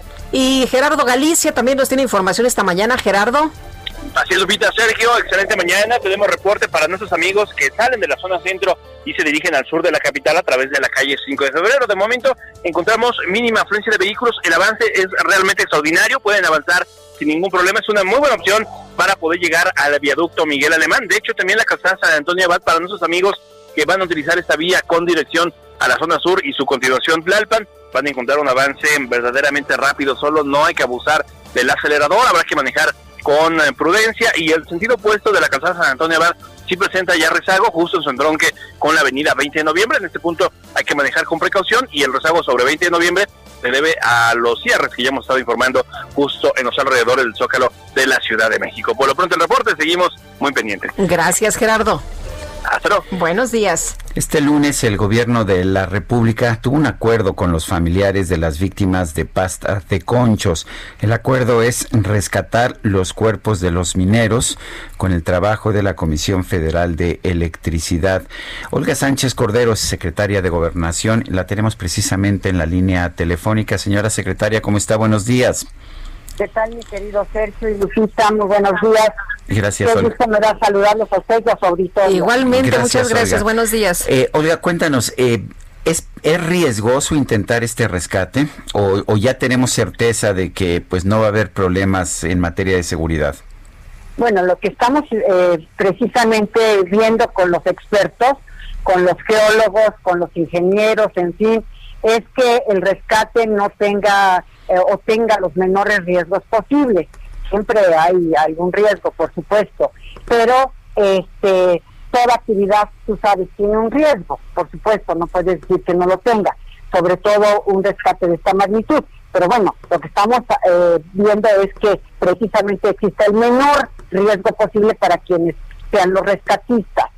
Esto se va a hacer a través de la Comisión Federal de Electricidad, como tú lo acabas de señalar, y adicionalmente, adicionalmente a los familiares de los mineros se les va a hacer un memorial y se les van a dar, por supuesto, las indemnizaciones conforme a la Comisión Interamericana de Derechos Humanos. Estamos en la línea de, digamos, de ser lo más pulcros, transparentes posibles para eh, lograr que las familias de los mineros porque lo que estamos diciendo eh, básicamente en nuestro fundamento es que hubo omisiones por parte del gobierno en todos estos años de intentar o de hacer algún plan para el rescate de los mineros. Ante estas omisiones, el gobierno mexicano acepta esta responsabilidad, eh, eh, da esta indemnización y procura resarcir la omisión a través de estas acciones para ir al rescate de los dineros que quedaron atrapados. Eh, doctora, las fechas de, de, inicio de esta labor, de este, de este rescate, ¿la va a definir la Comisión Federal de Electricidad? ¿Ellos se harán cargo ya a partir de ese momento de todo? Sí, se van a hacer cargo, pero el señor presidente quiere ir a Coahuila, por supuesto después de las elecciones, porque en octubre va a haber elecciones en Coahuila, como saben ustedes, y después de las elecciones quiere ir a Coahuila precisamente para ver cómo se están iniciando estas acciones por parte de la, eh, de la Comisión Federal de Electricidad, quien también para poder eh, tener, digamos, alguna algún incentivo en la recuperación de los recursos de este rescate va a explotar también eh, esta mina o, parte de esta mina, no necesariamente en ese mismo lugar, pero parte de esta de esta mina, ¿verdad? Para para proveerse de sus propios insumos. Es decir, este, en algún momento también no se quiere que la comisión nada más eh, de este recurso, sino que pueda tener la oportunidad de recuperar el recurso, aunque sea a largo plazo. De hecho, Grupo México renunció a la concesión. ¿Esto permite que se concesione a la Comisión Federal de Electricidad? Eh, esto permite ya tener mayor flexibilidad jurídica para poder realizar tanto la búsqueda y la, y la, la estrategia de la recuperación de los cuerpos como también obviamente la poder extraer el mineral para la propia comisión. Eh, doctora, por otra parte, eh, las, eh, los festejos del grito ahora serán diferentes. ¿Dónde estará usted? ¿En qué ceremonia? Yo no iré en esta ocasión a Dolores, ya hablé con el gobernador, de hecho voy a hablar con el gobernador en unos pocos minutos, él ya ha estado en comunicación con, con mi oficina, este, el año pasado fui a Dolores Hidalgo, en esta ocasión, como también va a ser virtual ahí, prácticamente virtual en Dolores Hidalgo y aquí también, entonces me voy a quedar con el, con el presidente y sobre todo porque vamos a tener esta ceremonia, esta gran ceremonia que le corresponde a gobernación sobre la, el, reconocimiento y la medalla al mérito eh, y la más importante del gobierno de, México, que es la Miguel Hidalgo, para los médicos y las enfermeras para el sector salud. Y eh, hubo todo un procedimiento en donde se instaló precisamente esta comisión y eh, la condecoración Miguel Hidalgo se dará el próximo 16 de septiembre precisamente en las instalaciones del Palacio Nacional y como te digo será entregado en, grado de collar a las eh, personas trabajadoras del sector salud que estuvieron durante la contingencia sanitaria. Entonces creo que es una buena, una, un reconocimiento importante, que es una buena señal para estos médicos y enfermeras que se jugaron la vida, porque no solamente fue su trabajo, sino que la vida misma se la estuvieron jugando este con la con el problema de la pandemia y los enfermos. Eh, doctora Sánchez Cordero, eh, déjeme regresar al tema de pasta de, concha, de, conchas porque creo que es, importante. Eh, nos dice usted que apenas se va a tratar de determinar cuáles son los procedimientos, eh, qué tan seguro, qué tan seguro es esto. ¿Esto lo va a hacer la Comisión Federal de Electricidad o se va a contratar a alguien que venga de fuera? Y lo pregunto porque es un trabajo bastante especializado el determinar si hay o no acumulaciones de, de, de gas, en fin, en el interior de una mina?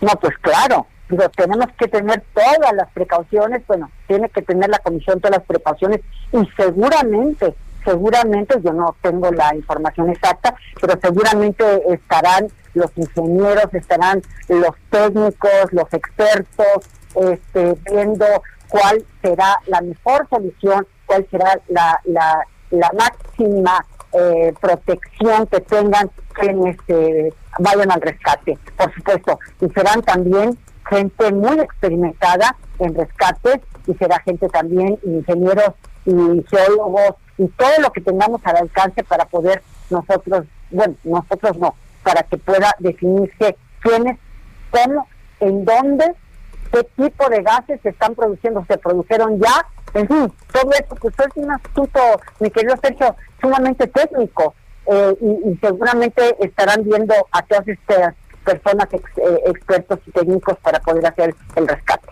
Eh, doctora, si me permites a mí, eh, sobre otro tema también eh, importante en estos momentos que se está discutiendo, la consulta para el juicio a los expresidentes. ¿Es necesario que pues exista primero una acusación? ¿Eso es lo que tendría que ser o la, aplicación debe hacerse por consultas, la aplicación de la ley? no, no, es que tampoco es dar una consulta para aplicar la ley está perfectamente regulada, está establecida en la Constitución, el presidente tiene la legitimación para hacerlo. Yo me vengo enterando el día de hoy precisamente también, porque incluso en la reunión de seguridad eh, no se trató el tema. En este momento, como ustedes, yo también me vengo enterando que el señor presidente decidió este, presentar la consulta a, la Cámara de Senadores y la Cámara de Senadores la, la van a remitir a la Suprema Corte, quien decidirá si la consulta es o no constitucional y es un terminal, es un tribunal terminal, por lo que este lo que determine la corte será. Entonces, este, pues eh, estamos precisamente en, esta situación que anunció el señor presidente, eh, John no tiene conocimiento y hoy pues tenemos todos eh, el conocimiento de que lo va a hacer. Eh, doctora Sánchez Cordero, ¿se reunió usted con ah, las activistas que tomaron la Comisión Nacional de Derechos Humanos? ¿Cómo estuvo esta reunión? ¿Qué se dijeron? ¿Qué, ¿Cuál es la solución que está usted aportando? Mira, yo creo que todas ellas están pasando por mucho dolor, porque eh, algunas de ellas, sus hijas fueron asesinadas, o se cometieron feminicidios, otras eh, sus hijas o sus mm, parientes más cercanos fueron violadas, fueron violentadas, fueron agredidas. Eh, y desde luego yo creo que lamento mucho que tengan que llegar hasta estos espacios para ante la falta de respuestas de otras instituciones. Yo, eh, pues, desde luego soy mujer y también he, he luchado por estos abusos de poder y violencia que se ejercen contra nosotras, contra las mujeres, y, que lo que ellos están viviendo, pues no es justo ni es correcto lo que se vive. Así que no se les puede quitar desde luego el dolor y la tristeza, porque pues esto es lo que les da fuerza para seguir adelante y pues muchas de ellas traen el corazón roto, la verdad de las cosas.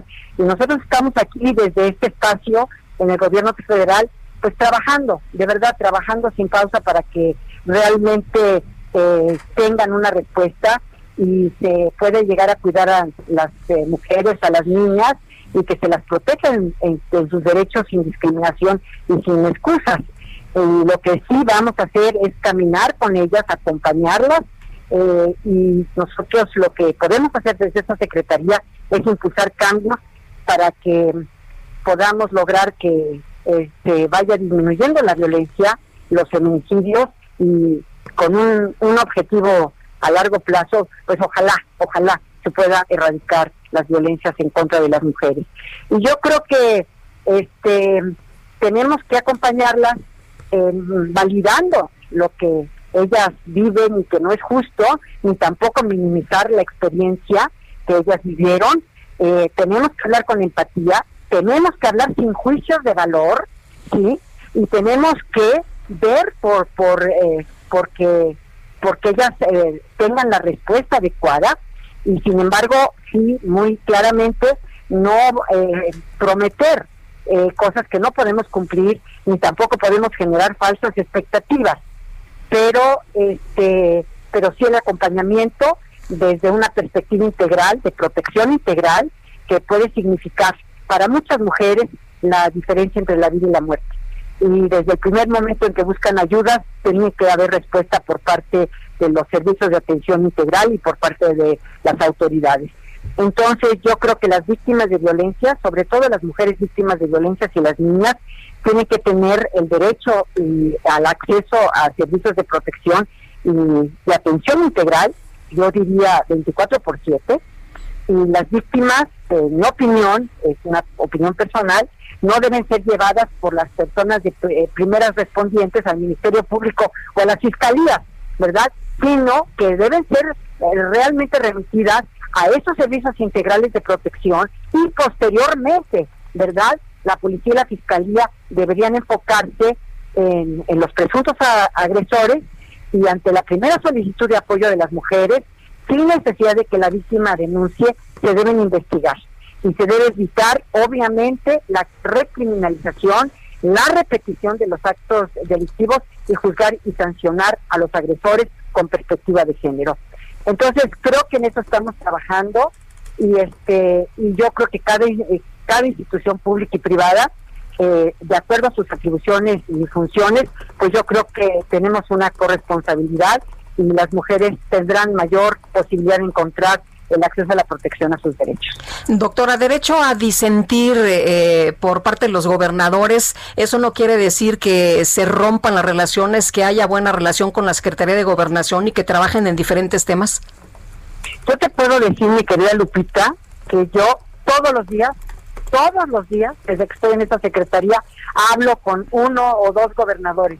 Y tú has visto y han sido ustedes testigos de que en esta pandemia prácticamente fue semanal la reunión que tuvimos con los gobernadores y con los diversos secretarios de Estado, con la secretaria de Economía, con el secretario de Salud, con el secretario de Turismo, con el secretario de Educación.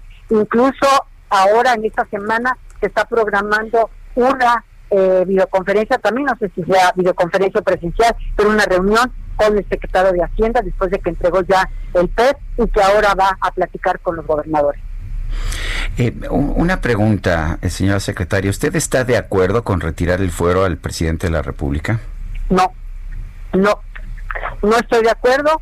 Como constitucionalista te digo, yo creo que es una protección que tienen los jefes de Estado, los jefes de gobierno, y en esta, nosotros en, nuestro país tenemos el jefe de Estado y el jefe de gobierno en la misma persona del, del presidente. Hay otros, por ejemplo, en España, el jefe de Estado es el rey y el, jefe de gobierno pues es el presidente eh, español. Entonces aquí tenemos ambas figuras en la figura del presidente y yo se lo he dicho al presidente directamente, que es una protección, que yo no estaría de acuerdo en que se le quitara el fuero al presidente, precisamente por la figura que, que representa en nuestro país como jefe de Estado, por una parte, y como jefe de gobierno.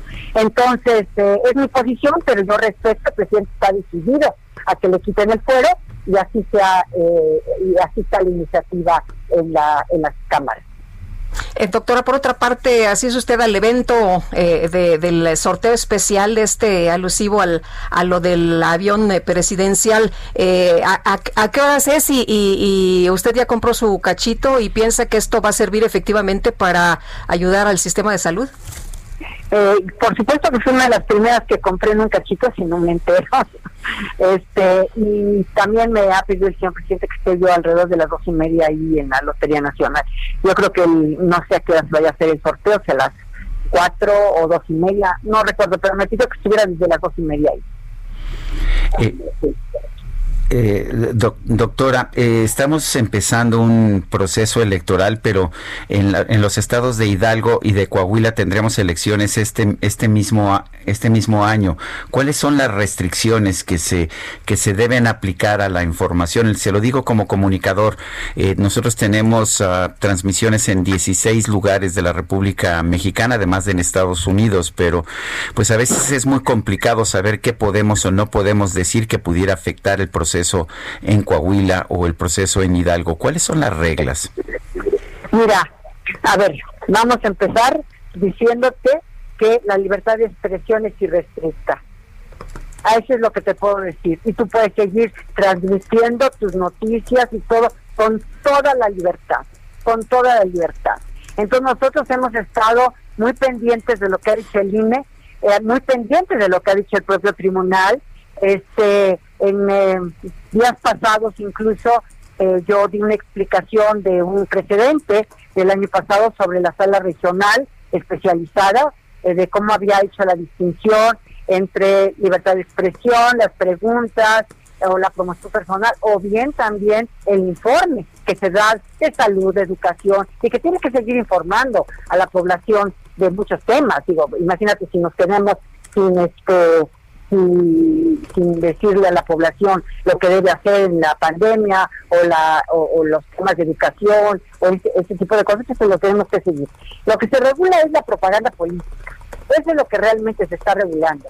La libertad de expresión es irrestricta, irrestricta. Y sí te quiero decir algo, creo que cuando se hizo la consulta al, al INE, y esto se llevó también al Tribunal Electoral, a la Sala Superior del Tribunal Electoral, el, el tribunal emitió sí una resolución y el INE, en, en opinión del tribunal, no en mi opinión, se excedió en la interpretación.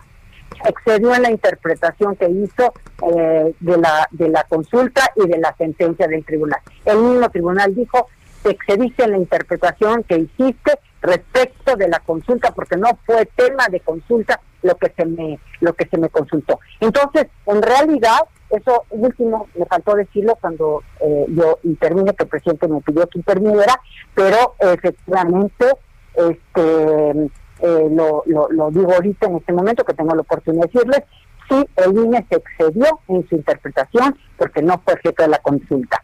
Y por otra parte, a ver, las, la, la libertad de expresión es irrestricta y solamente tenemos las restricciones constitucionales es decir, la propaganda política.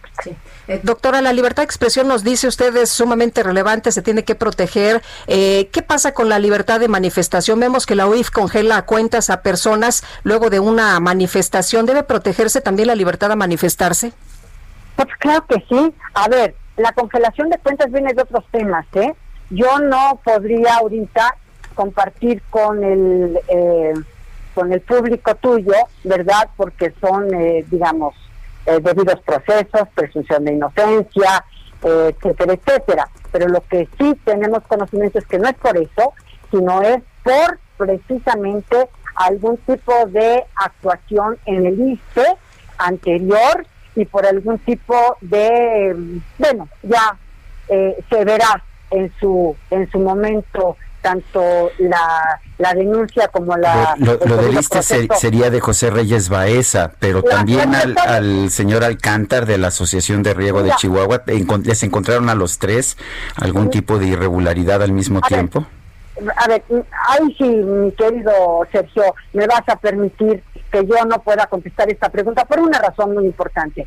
Yo en la Corte construimos la presunción de inocencia el debido proceso y la garantía de audiencia con toda pulcritud.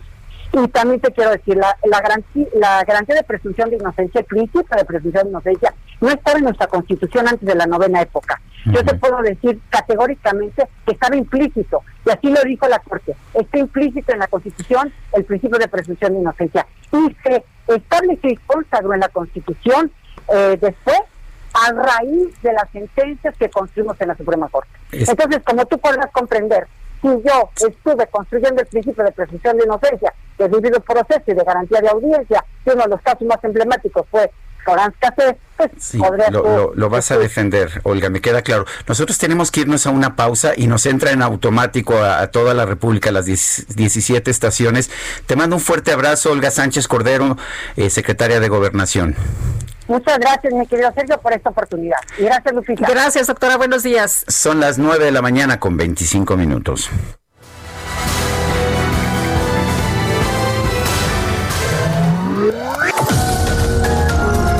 Sergio Sarmiento y Lupita Juárez quieren conocer tu opinión, tus comentarios o simplemente envía un saludo para ser más cálida esta mañana. Envía tus mensajes al WhatsApp 5520 109647.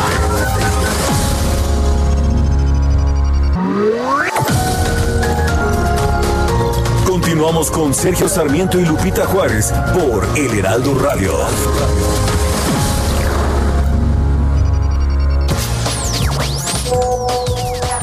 Días, Sergio Lupita, soy Alma Rosa Arjona. Sobre los boletos de la rifa, ahora que les prometió, este, frigoles con gorgojos, despensas eh, caducadas, dinero, ¿qué les prometieron para que compren boletos? Creo que una persona coherente y consciente prefiere guardar ese dinero y comprar comida para sus hijos, comida para ellos ahorita en esta situación que estamos. ¿Qué les prometieron? Pero a la gente honrada y honesta, bien que los fastidia, como los de Chihuahua. ¿Y, qué, ¿Y quién le dice todo el dinero nuestro que se ha gastado en dos bocas, en el aeropuerto, en su aeropuerto, su tren turístico? ¿Quién le dice algo? ¿Eh? Nada más roba, que no tomen los demás o que no trabajen honradamente porque no creen, el león cree que todos son de su condición. Perdónenme, Estoy molesta. Sergio Lupita, buenos días. Habla Juan Manuel Salinas de la colonia Roma. Es solo para enviarle un afectuoso abrazo y deseos de bienestar en esta próxima Navidad y Año Nuevo a Sergio Sarmiento. Hasta luego, que estén bien. Excelente día, Sergio y Lupita. Respecto a la reflexión en jaque mate de Sergio, desafortunadamente el gobierno de México por medio del presidente Andrés Manuel López Obrador está utilizando el gobierno para una dictadura que poco a poco se está reflejando en, en este país y que desafortunadamente no hay forma de se pueda salir de, de esta porque en este momento no hay una oposición fuerte que pueda hacerle contraste a este gobierno. Saludos y feliz aniversario del grito de independencia.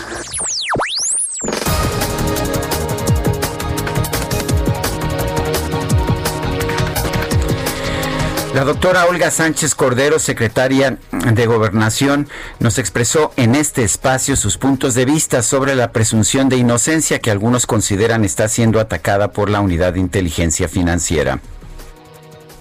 Pues claro que sí. A ver, la confrontación de cuentas viene de otros temas, ¿eh? Yo no podría ahorita compartir con el eh, con el público tuyo, ¿verdad? Porque son, eh, digamos, eh, debidos procesos, presunción de inocencia, eh, etcétera, etcétera. Pero lo que sí tenemos conocimiento es que no es por eso, sino es por precisamente algún tipo de actuación en el ISPE anterior y por algún tipo de, bueno, ya eh, se verá en su en su momento tanto la esto es parte de lo que nos dijo la doctora Olga Sánchez Cordero. Yo le pregunté eh, cómo es posible que de repente le encuentren irregularidades a alguien por lo que pasó hace años en el ISTE y también a los otros que participaron en las protestas. Continuamos. Bueno, y desde Palacio Nacional el presidente López Obrador presentó el texto que va a enviar esta tarde al Senado para solicitar que se lleve a cabo la consulta ciudadana sobre el juicio o no a los expresidentes de la República nuestra decisión de entregar un escrito a la Cámara de Senadores para la realización de la consulta al pueblo de México sobre el posible enjuiciamiento previa investigación y en el marco de la legalidad, de acuerdo al debido proceso, de los expresidentes de México de 1988 a la fecha, es decir, hasta el presidente Peña Nieto. López Obrador reiteró que no está a favor de enjuiciar a los exmandatarios, pero que va a respetar la voluntad del pueblo. Por ello presentó la pregunta que podría aparecer en la consulta ciudadana. De consulta popular propongo la siguiente pregunta. ¿Está de acuerdo o no con que las autoridades competentes, con apego a las leyes, y procedimientos aplicables, investiguen y en su caso sancionen la presunta comisión de delitos por parte de los expresidentes Carlos Salinas de Gortari, Ernesto Cedillo Ponce de León, Vicente Fox Quesada, Felipe Calderón Hinojosa y Enrique Peña Nieto.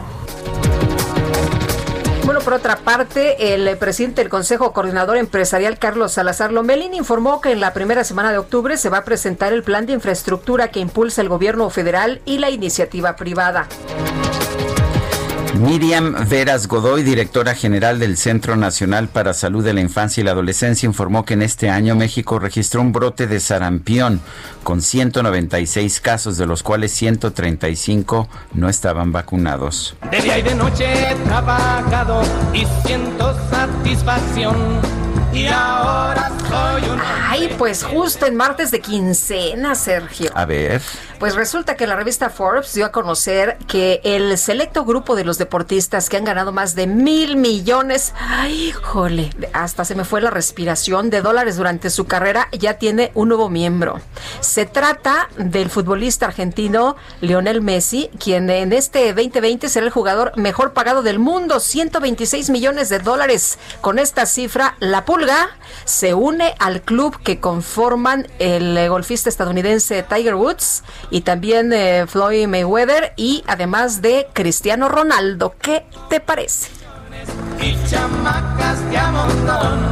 Soy un hombre respetable y el mundo está a mis pies. Son las nueve con 36 minutos. Ya percibo, ya ha visto en el horizonte a la micro deportiva. Ahora voy feliz por el mundo. La micro deportiva.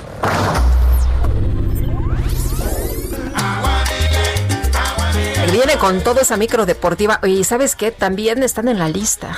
¿También? de los Forbes. Ah, de los pobres. O sea, no de Forbes, No, no, sino no. de los pobres. Ay, mi ¿Cómo querido estás, Julio. Julio?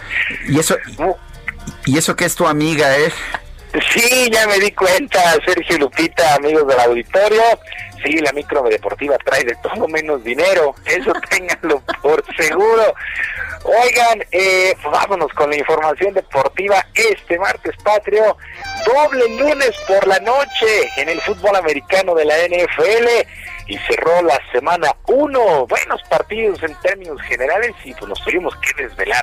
El primero de ellos, los aceleros de Pittsburgh vencieron 26 a 16 a los gigantes de Nueva York, lo que significó el regreso del mariscal de campo Ben Roethlisberger para el equipo de los acerados de Pittsburgh. Hay que recordar que prácticamente estuvo lesionado toda la campaña pasada. Bueno, el Big Ben regresó con 229 yardas y tres pases de anotación. Tampoco es que la sufrieran mucho los acereros, pero triunfo es triunfo. Y los Titanes de Tennessee apuradamente vencieron 16 a 14 a los Broncos de Denver. Qué noche para el pateador Stephen Goskowski, eh, que dejó a los Patriotas de Nueva Inglaterra, se unió a estos Titanes, falló un gol de campo, le desviaron otro, falló un punto extra. Esto tenía abajo a los Titanes de Tennessee, tronándose los dedos, pero con 20 segundos en el reloj conectó el gol del campo, el gol de campo que dio el triunfo a estos Titanes de Tennessee. Pues sí, victoria es victoria a como sea, pero bueno, así las cosas con Stephen Goskowski que gana el juego el día de ayer para los Titanes y repito, ya se fue una semana en la NFL, muchas, muchas emociones, sin lugar a dudas. Bueno, el atacante mexicano Raúl Jiménez arrancó con el pie derecho la temporada en la Liga Premier de Inglaterra al marcar gol con el Wolverhampton que se impuso 2 por 0 al Sheffield United. La anotación cayó apenas al minuto 3 de este duelo con un disparo bote pronto, bote pronto, después de un largo centro por izquierda con relación al ataque de los Lobos. Así es que Raúl Jiménez sigue haciendo goles con este equipo del Wolverhampton. Se hablaba mucho de que iba a dejar a este equipo, a final de cuentas se quedó, arranca la campaña y arranca con gol, esas son extraordinarias noticias, por supuesto también ya para lo que será la actividad de la selección nacional en este eh, ya la recta final de este 2020.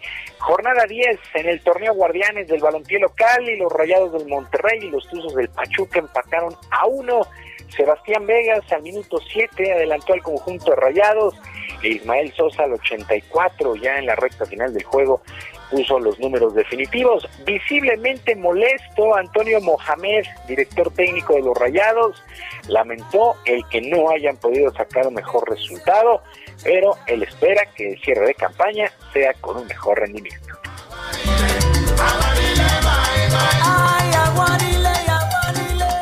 No, no, no estamos contentos porque queremos ganar. Esa es la realidad. Así que bueno, nos faltó un poco. Hablo de rendimiento individual eh, a nivel que tenemos que seguir mejorando. Todavía el equipo puede dar más a nivel individual y colectivo y los errores son parte del juego. Así que de los errores nos tenemos que reponer. Eh, tenemos que seguir eh, mejorando.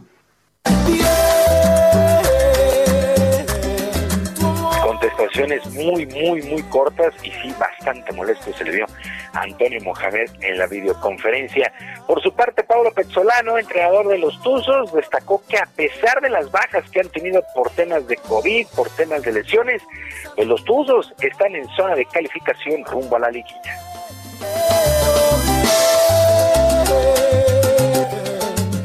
Eh, per- perdimos jugadores muy importantes hoy en día que lo estamos sintiendo muchísimo, muchos titulares, nunca son excusas, pero se siente, ¿no? Más la última fecha de perder el capitán se siente mucho en lo anímico, porque empuja mucho el burro. Después hemos perdido a Ariel Aguirre por alguna lesión, Tapia del comienzo, Mani. Entonces se va juntando muchas cosas que el equipo lo está sacando adelante muy bien y que no se notan por momentos esas bajas, que eso es lo más importante por un entrenador. Así que nada, vamos bien, hay que estar firme para estas últimas fechas. Pablo Pezzolano, entrenador de los Tuzos. Y después de 10 jornadas, la tabla general es encabezada por Pumas y Cruz Azul. 1 y 2 tienen 22 puntos. El León tiene 21 en el tercer sitio. El cuarto es América con 20. Quinto Pachuca que llegó a 15, lo mismo que las Chivas en el sexto sitio. Monterrey y Tigres, séptimo y octavo, están con 14 puntos. Serían de entrada los ocho calificados a la liguilla por el título, pues de manera ahí como directa, los cuatro primeros de la tabla general.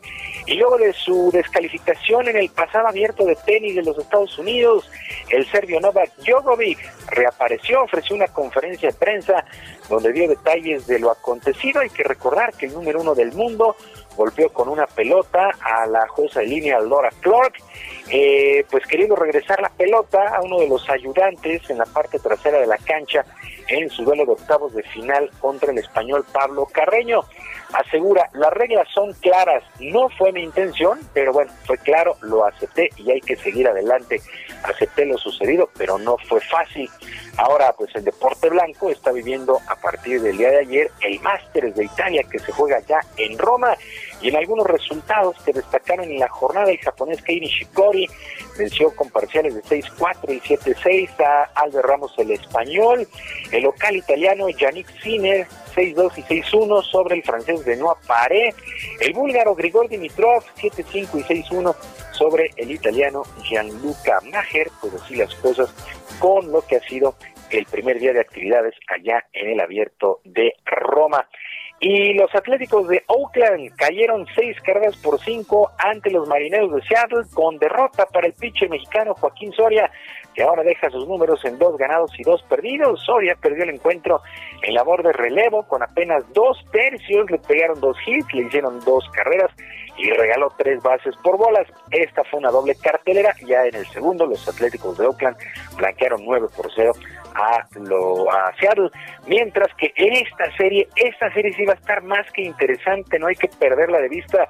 Para mí los dos equipos que mejor están jugando al béisbol en estos momentos, los Padres de San Diego le pegaron siete carreras por dos a los Dodgers de Los Ángeles, los Dodgers que son el mejor equipo de toda la gran carpa y los Padres que están en verdad encendidos ocho victorias de manera consecutiva para los frailes. Los Orioles de Baltimore apalearon 14 carreras por una a los Bravos de Atlanta y los Cerveceros de Milwaukee, dos carreras por una sobre los Cardenales de San Luis. El mexicano Luis Urias se fue de tres nada para los cerveceros jugando la tercera base. Entramos ya a la recta final de esta atípica eh, campaña allá en las grandes ligas, solamente 60 duelos para cada una de las novenas, pues ya, ya en la recta final, insisto, Dodgers, el mejor equipo en cuanto a números, y los Padres de San Diego, el equipo más encendido de toda la gran carta. Sergio Lupita, amigos del auditorio, la información deportiva este martes. Recuerden, recuerden que en Twitter, en J Romero HB, en J Romero HB, ahí nos leemos todos los días, hay peticiones, saludos al buen Quique, al único DJ cacharpo de todo el cuadrante, bueno, pues justamente en arroba HB, ahí tenemos un buen canal de comunicación. Sergio Lupita, amigos del auditorio, los deportes el día de hoy. Muchísimas gracias, Julio. Un abrazo para todos, buen día. Son las 9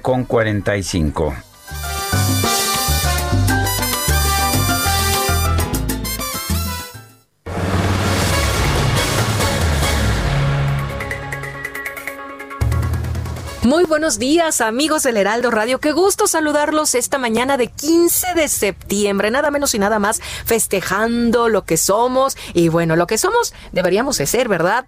Eh, gente sana, saludable, y eso lo podemos obtener a través del ajo negro. ¿Cómo estás, Aris? Qué bonita te ves de Adelita. Ay, qué gusto, mi querida Moni. Muchas gracias por la invitación. Pues sí, hoy que es 15 de septiembre, pues muchos están pensando en reunirse con la familia y, ser honestos, ¿no? La realidad es que lo vamos a hacer, ¿no? Pero sería importante que eh, pensáramos en cómo elevar nuestras defensas, en que tengamos un cuerpo que verdaderamente nos esté protegiendo y eso lo podemos lograr con un tratamiento extraordinario que tiene el Instituto Politécnico Nacional.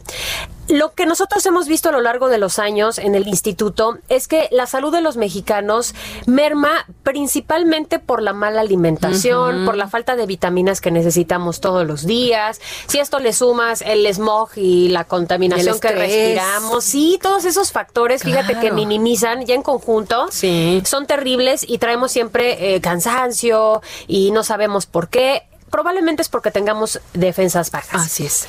Nosotros estudiamos el, el ajo negro, que es, es un tratamiento que desarrollamos, que le agregamos también colágeno, cartílago de tiburón. Y este tratamiento, fíjate que descubrimos que tiene 100 veces más propiedades que un ajo normal.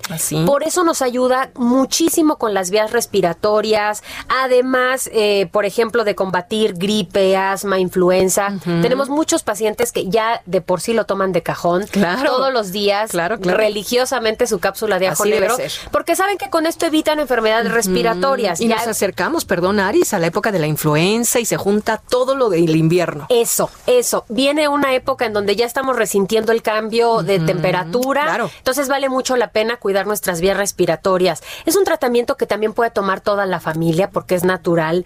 Y fíjate que tomarlo diariamente empieza a limpiar también nuestra sangre porque mejora el funcionamiento de nuestro hígado. Y con- bueno, con, de esta manera vamos a niveles de colesterol, triglicéridos, nivelarlos Claro. perfectamente, glucosa en sangre, es 100% recomendable para pacientes con diabetes y como viene adicionado con colágeno, que además esto nos gusta mucho porque nos ayuda con el pelo, con las uñas, pero también con las articulaciones. Veme la melena. Sí, hombre, y es que tomar todos los días nuestro ajo tiene muchos beneficios, sobre todo con la aportación de nutrimentos que necesitamos diariamente. Así. Y bueno, no sabe a ajo ni huele a ajo, que es la pregunta que siempre nos hacen. Es Ya un tratamiento que, que puede tomarlo fácilmente toda la familia, los chiquitines de la casa y además por las mañanas porque nos proporciona mucha energía y mucha vitalidad. Claro, ¿dónde podemos adquirir este tratamiento, el ajo negro, del Instituto Politécnico Nacional?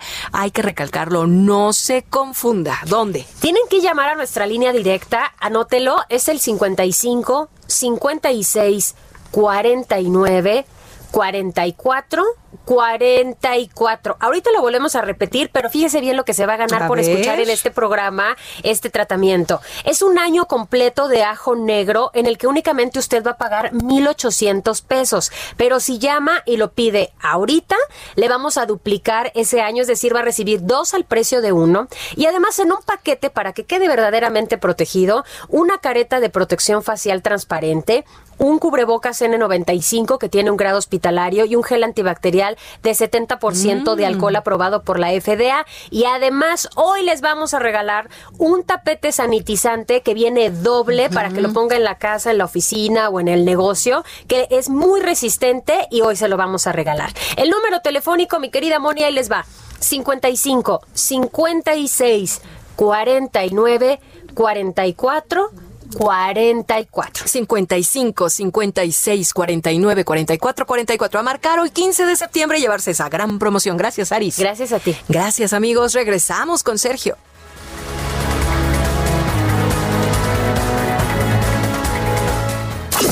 Gastrolab con el chef Israel Arechiga. Y vamos con Israel Arechiga, ¿te parece el momento delicioso, Guadalupe? Ay, qué rico, sí, me encanta la idea. Israel, ¿Cómo ¿qué nos estás, tienes? Israel? Buenos días. Hola, ¿cómo están? Muy buenos días en esta mañana de 15 de septiembre. Hoy les traigo un plato mexicano por excelencia que tiene un origen bastante polémico que a mí me encanta. Ya saben que a mí me gustan los platos con historia y es el plato por excelencia del día de hoy. Hoy les voy a hablar del pozole. Entonces, el pozole tiene origen eh, en, esta, en esta cultura azteca, en esta cultura mexica, y es un plato que se preparaba únicamente en festividades religiosas. Y es muy polémico porque eh, se tienen registros y se sabe que era un plato preparado con carne humana. Entonces el pozole se preparaba justo en una época, en una época de celebraciones en las que eh, un dios llamado Xipetotec era el dios que se celebraba en una fiesta llamada la fiesta del desmembramiento.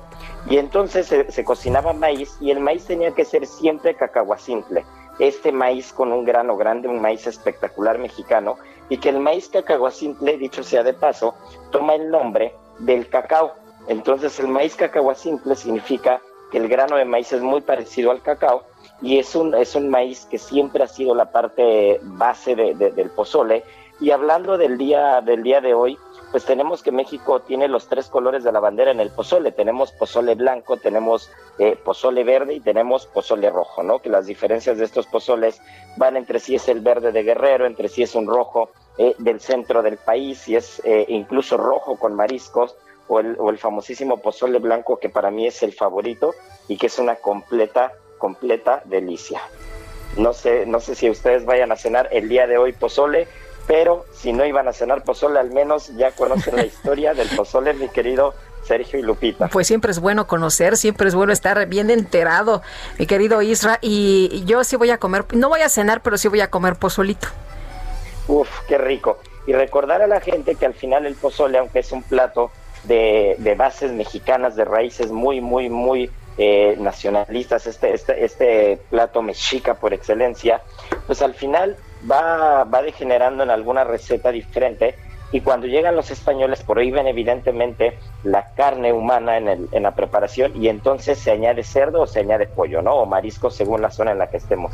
Así que ya sabemos, hoy vamos a comer un buen pozole con mucha historia. Bueno, pues así lo, así lo haremos, sí, efectivamente. Gracias y un fuerte abrazo. Un fuerte abrazo. Saludos a todos. Hasta luego, muy buenos días. ¿Y qué crees, Lupita? Ya casi nos vamos, ¿verdad? Ya casi nos vamos, son Ah, las qué nueve cosa. con 53 Bueno, antes de irnos, explica Santiago Nieto Castillo sobre la decisión de la OIF de congelar cuentas al exgobernador José Reyes y dice que versa sobre el presunto desvío de 129 millones de pesos del ISTE en el marco de la denominada estafa maestra. Qué curioso que lo encontraron años después y en el mismo momento en que les encontraron otras irregularidades financieras a Salvador Alcántar y al alcalde de Delicias. Así Muy es. curioso, Para que veas lo que son las coincidencias. Son las nueve con 53 minutos. Guadalupe Juárez y Sergio Sarmiento lo hemos acompañado con mucho gusto, pero mañana, feriado o no, aquí estaremos. Aquí estaremos, sí, con mucho gusto. Y a las 7 en puntito. A las 7 en punto. Bueno, pues hasta entonces, gracias de todo corazón. Lo dejamos con música de nuestro muy querido Marc Anthony, que mañana va a cumplir 52 años de edad. Esta con la que lo dejamos se llama ¿Qué precio tiene el cielo? Hasta mañana. Y es que te he dado todo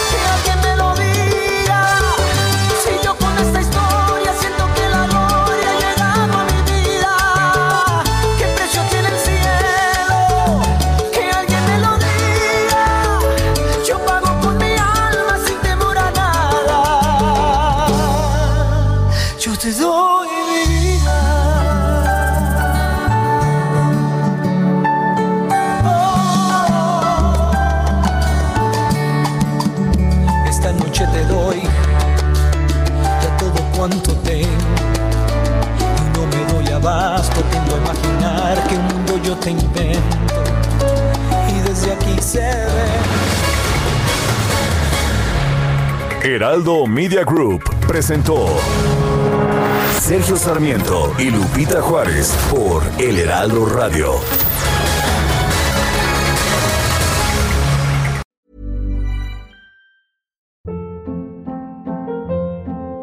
Hold up. What was that? Boring. No flavor. That was as bad as those leftovers you ate all week. Kiki Palmer here, and it's time to say hello to something fresh and guilt-free. Hello Fresh. Jazz up dinner with pecan-crusted chicken or garlic butter shrimp scampi. Now that's music to my mouth. Hello Fresh. Let's get this dinner party started. Discover all the delicious possibilities at hellofresh.com.